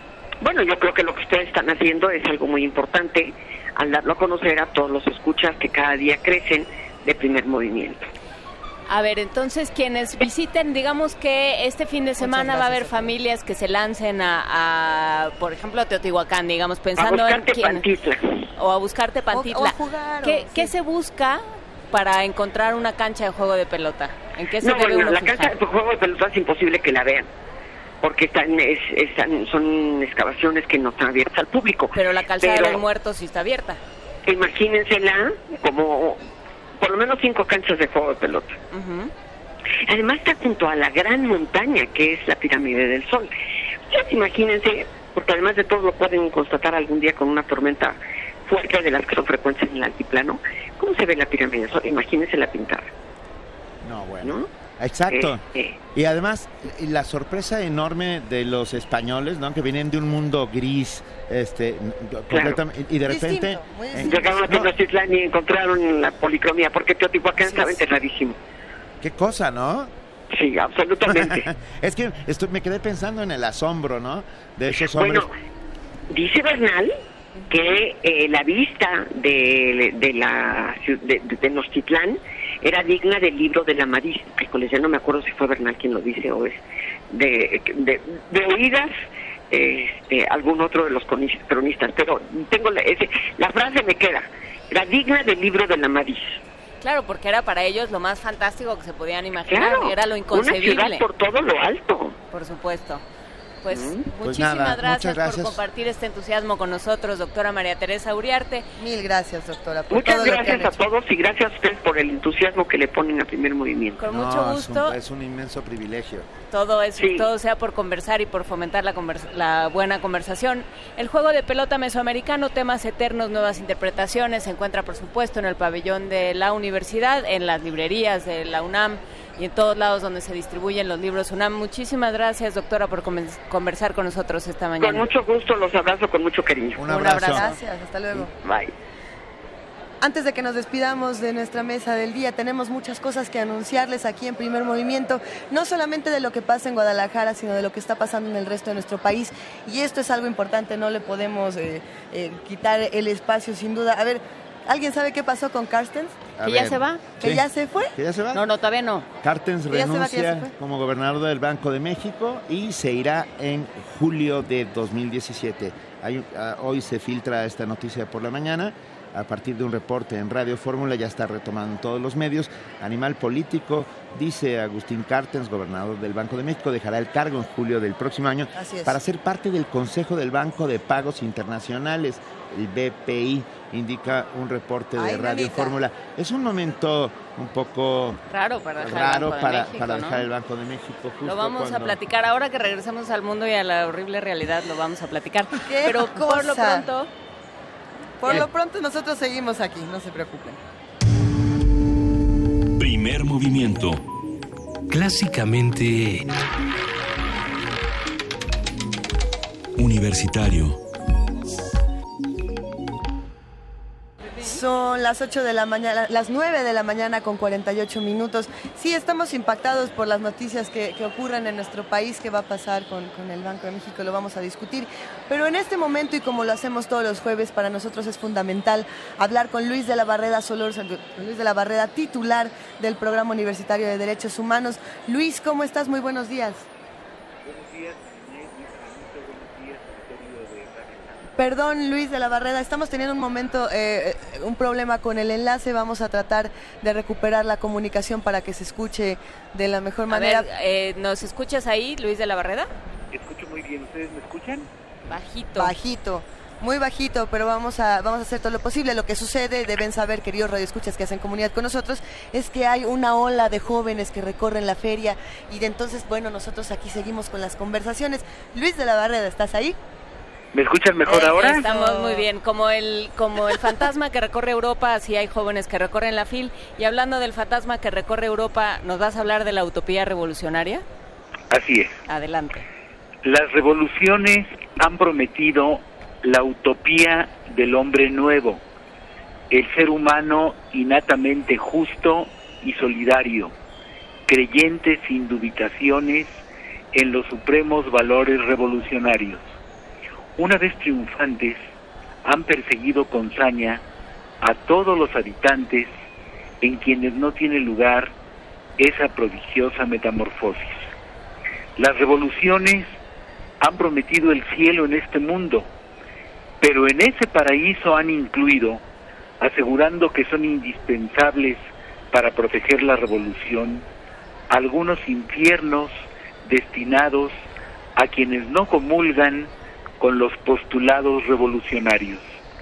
Los enemigos no son sólo quienes incurren en actos violentos o sabotajes contra la revolución, sino todos los que manifiestan su desacuerdo con las nuevas leyes o las nuevas políticas públicas.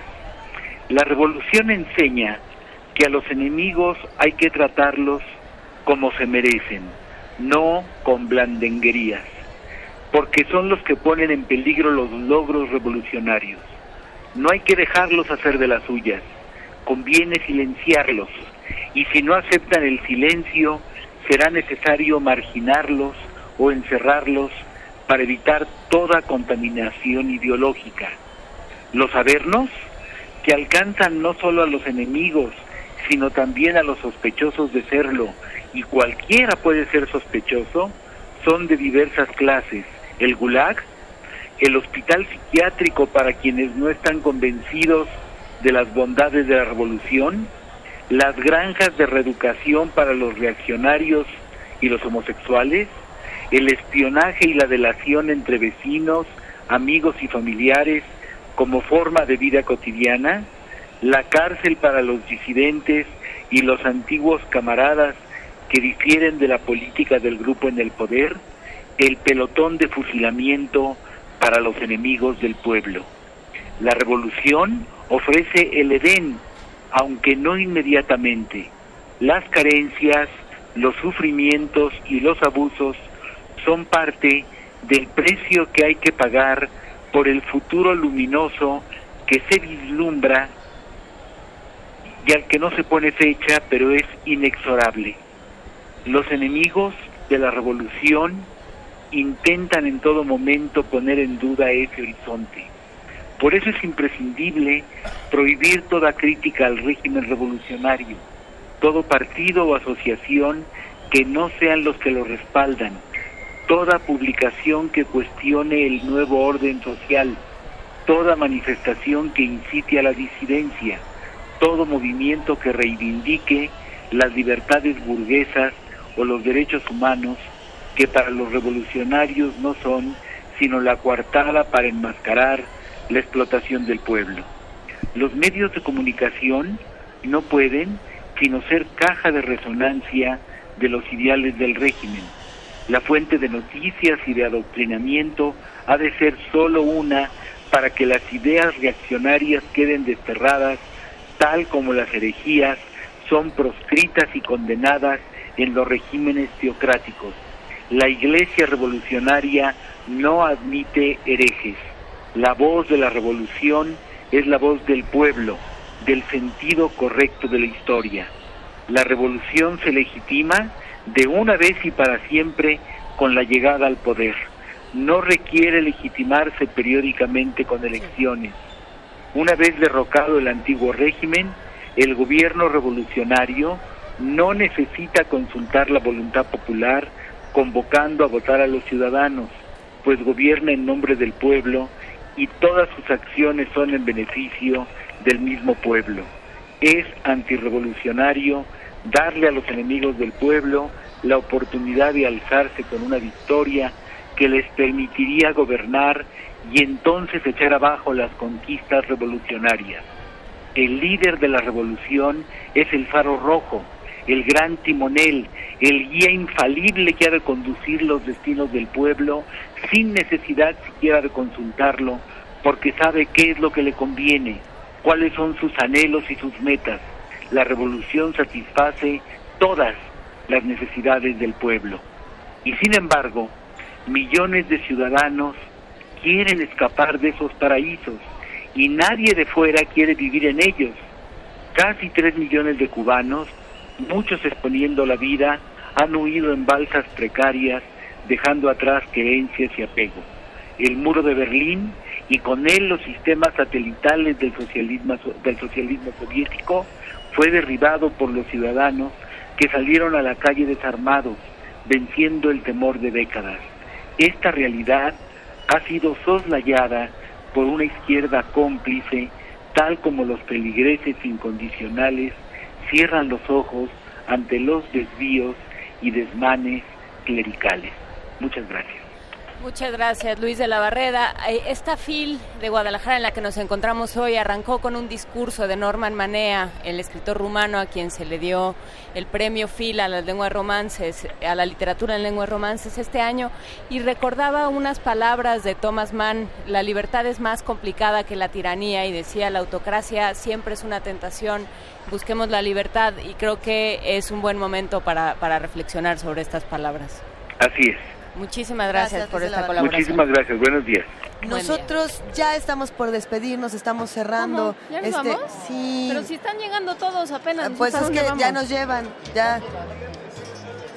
No, el no, micrófono hordas, de gordas, seres, quimeras, todos seres. Todos estos seres que nos acompañan aquí en la FIL Guadalajara 2016, primero de diciembre, con muchísimas noticias, muchas emociones mezcladas. Vámonos a las presentaciones, hay muchísimo y sobre todo quédense escuchando Radio UNAM porque a las 10 de la mañana Calme Cali nos va a hablar precisamente de los saberes y de las lenguas originarias que nos construyen como nación, esas que debemos recordar pensando que América Latina es el invitado de esta FIL. Ya nos vamos, queridos amigos. Ya nos vamos. Gracias a todos los que hacen posible este programa. Gracias de verdad a este equipo espectacular de Radio UNAM que hace posible esta transmisión. Gracias Juana Inés de esa. Gracias, Muchas querida a Luisa Iglesias. Gracias, gracias, querido Benito. Gracias, querida Juana Inés. Nos vamos oyendo América Latina de Dante Ramón Ledesma.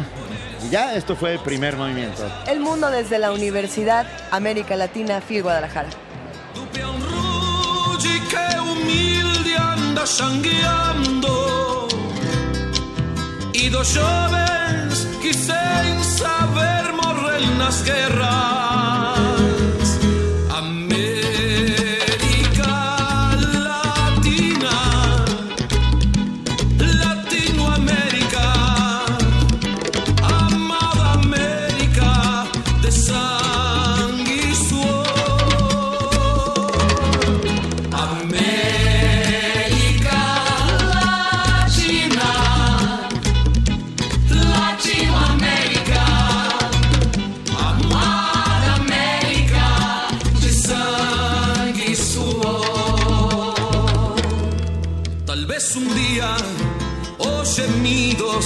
Gemidos das masmorras e o suor los operarios y mineiros van se unir a voz dos fracos y oprimidos. Y a cicatrices de tantos guerrilleros. Tal vez un día o silencio dos cobardes nos desperten da inocencia destes anos e o grito do se pena voz do povo. Vai nos lembrar que esta terra ainda tem y las esmarías de campos y riquezas que se concentran en las manos de poca gente serán labradas por el arado de la justicia del norte a sur del latino continente. América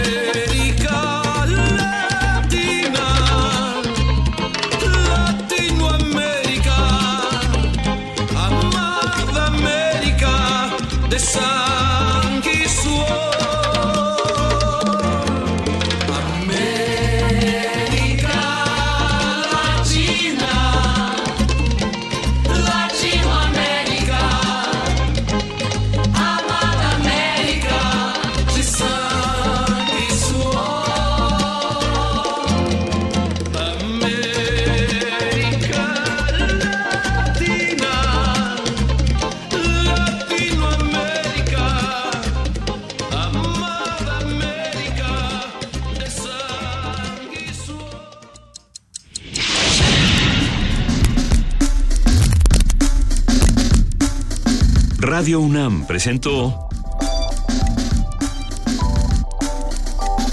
Primer movimiento.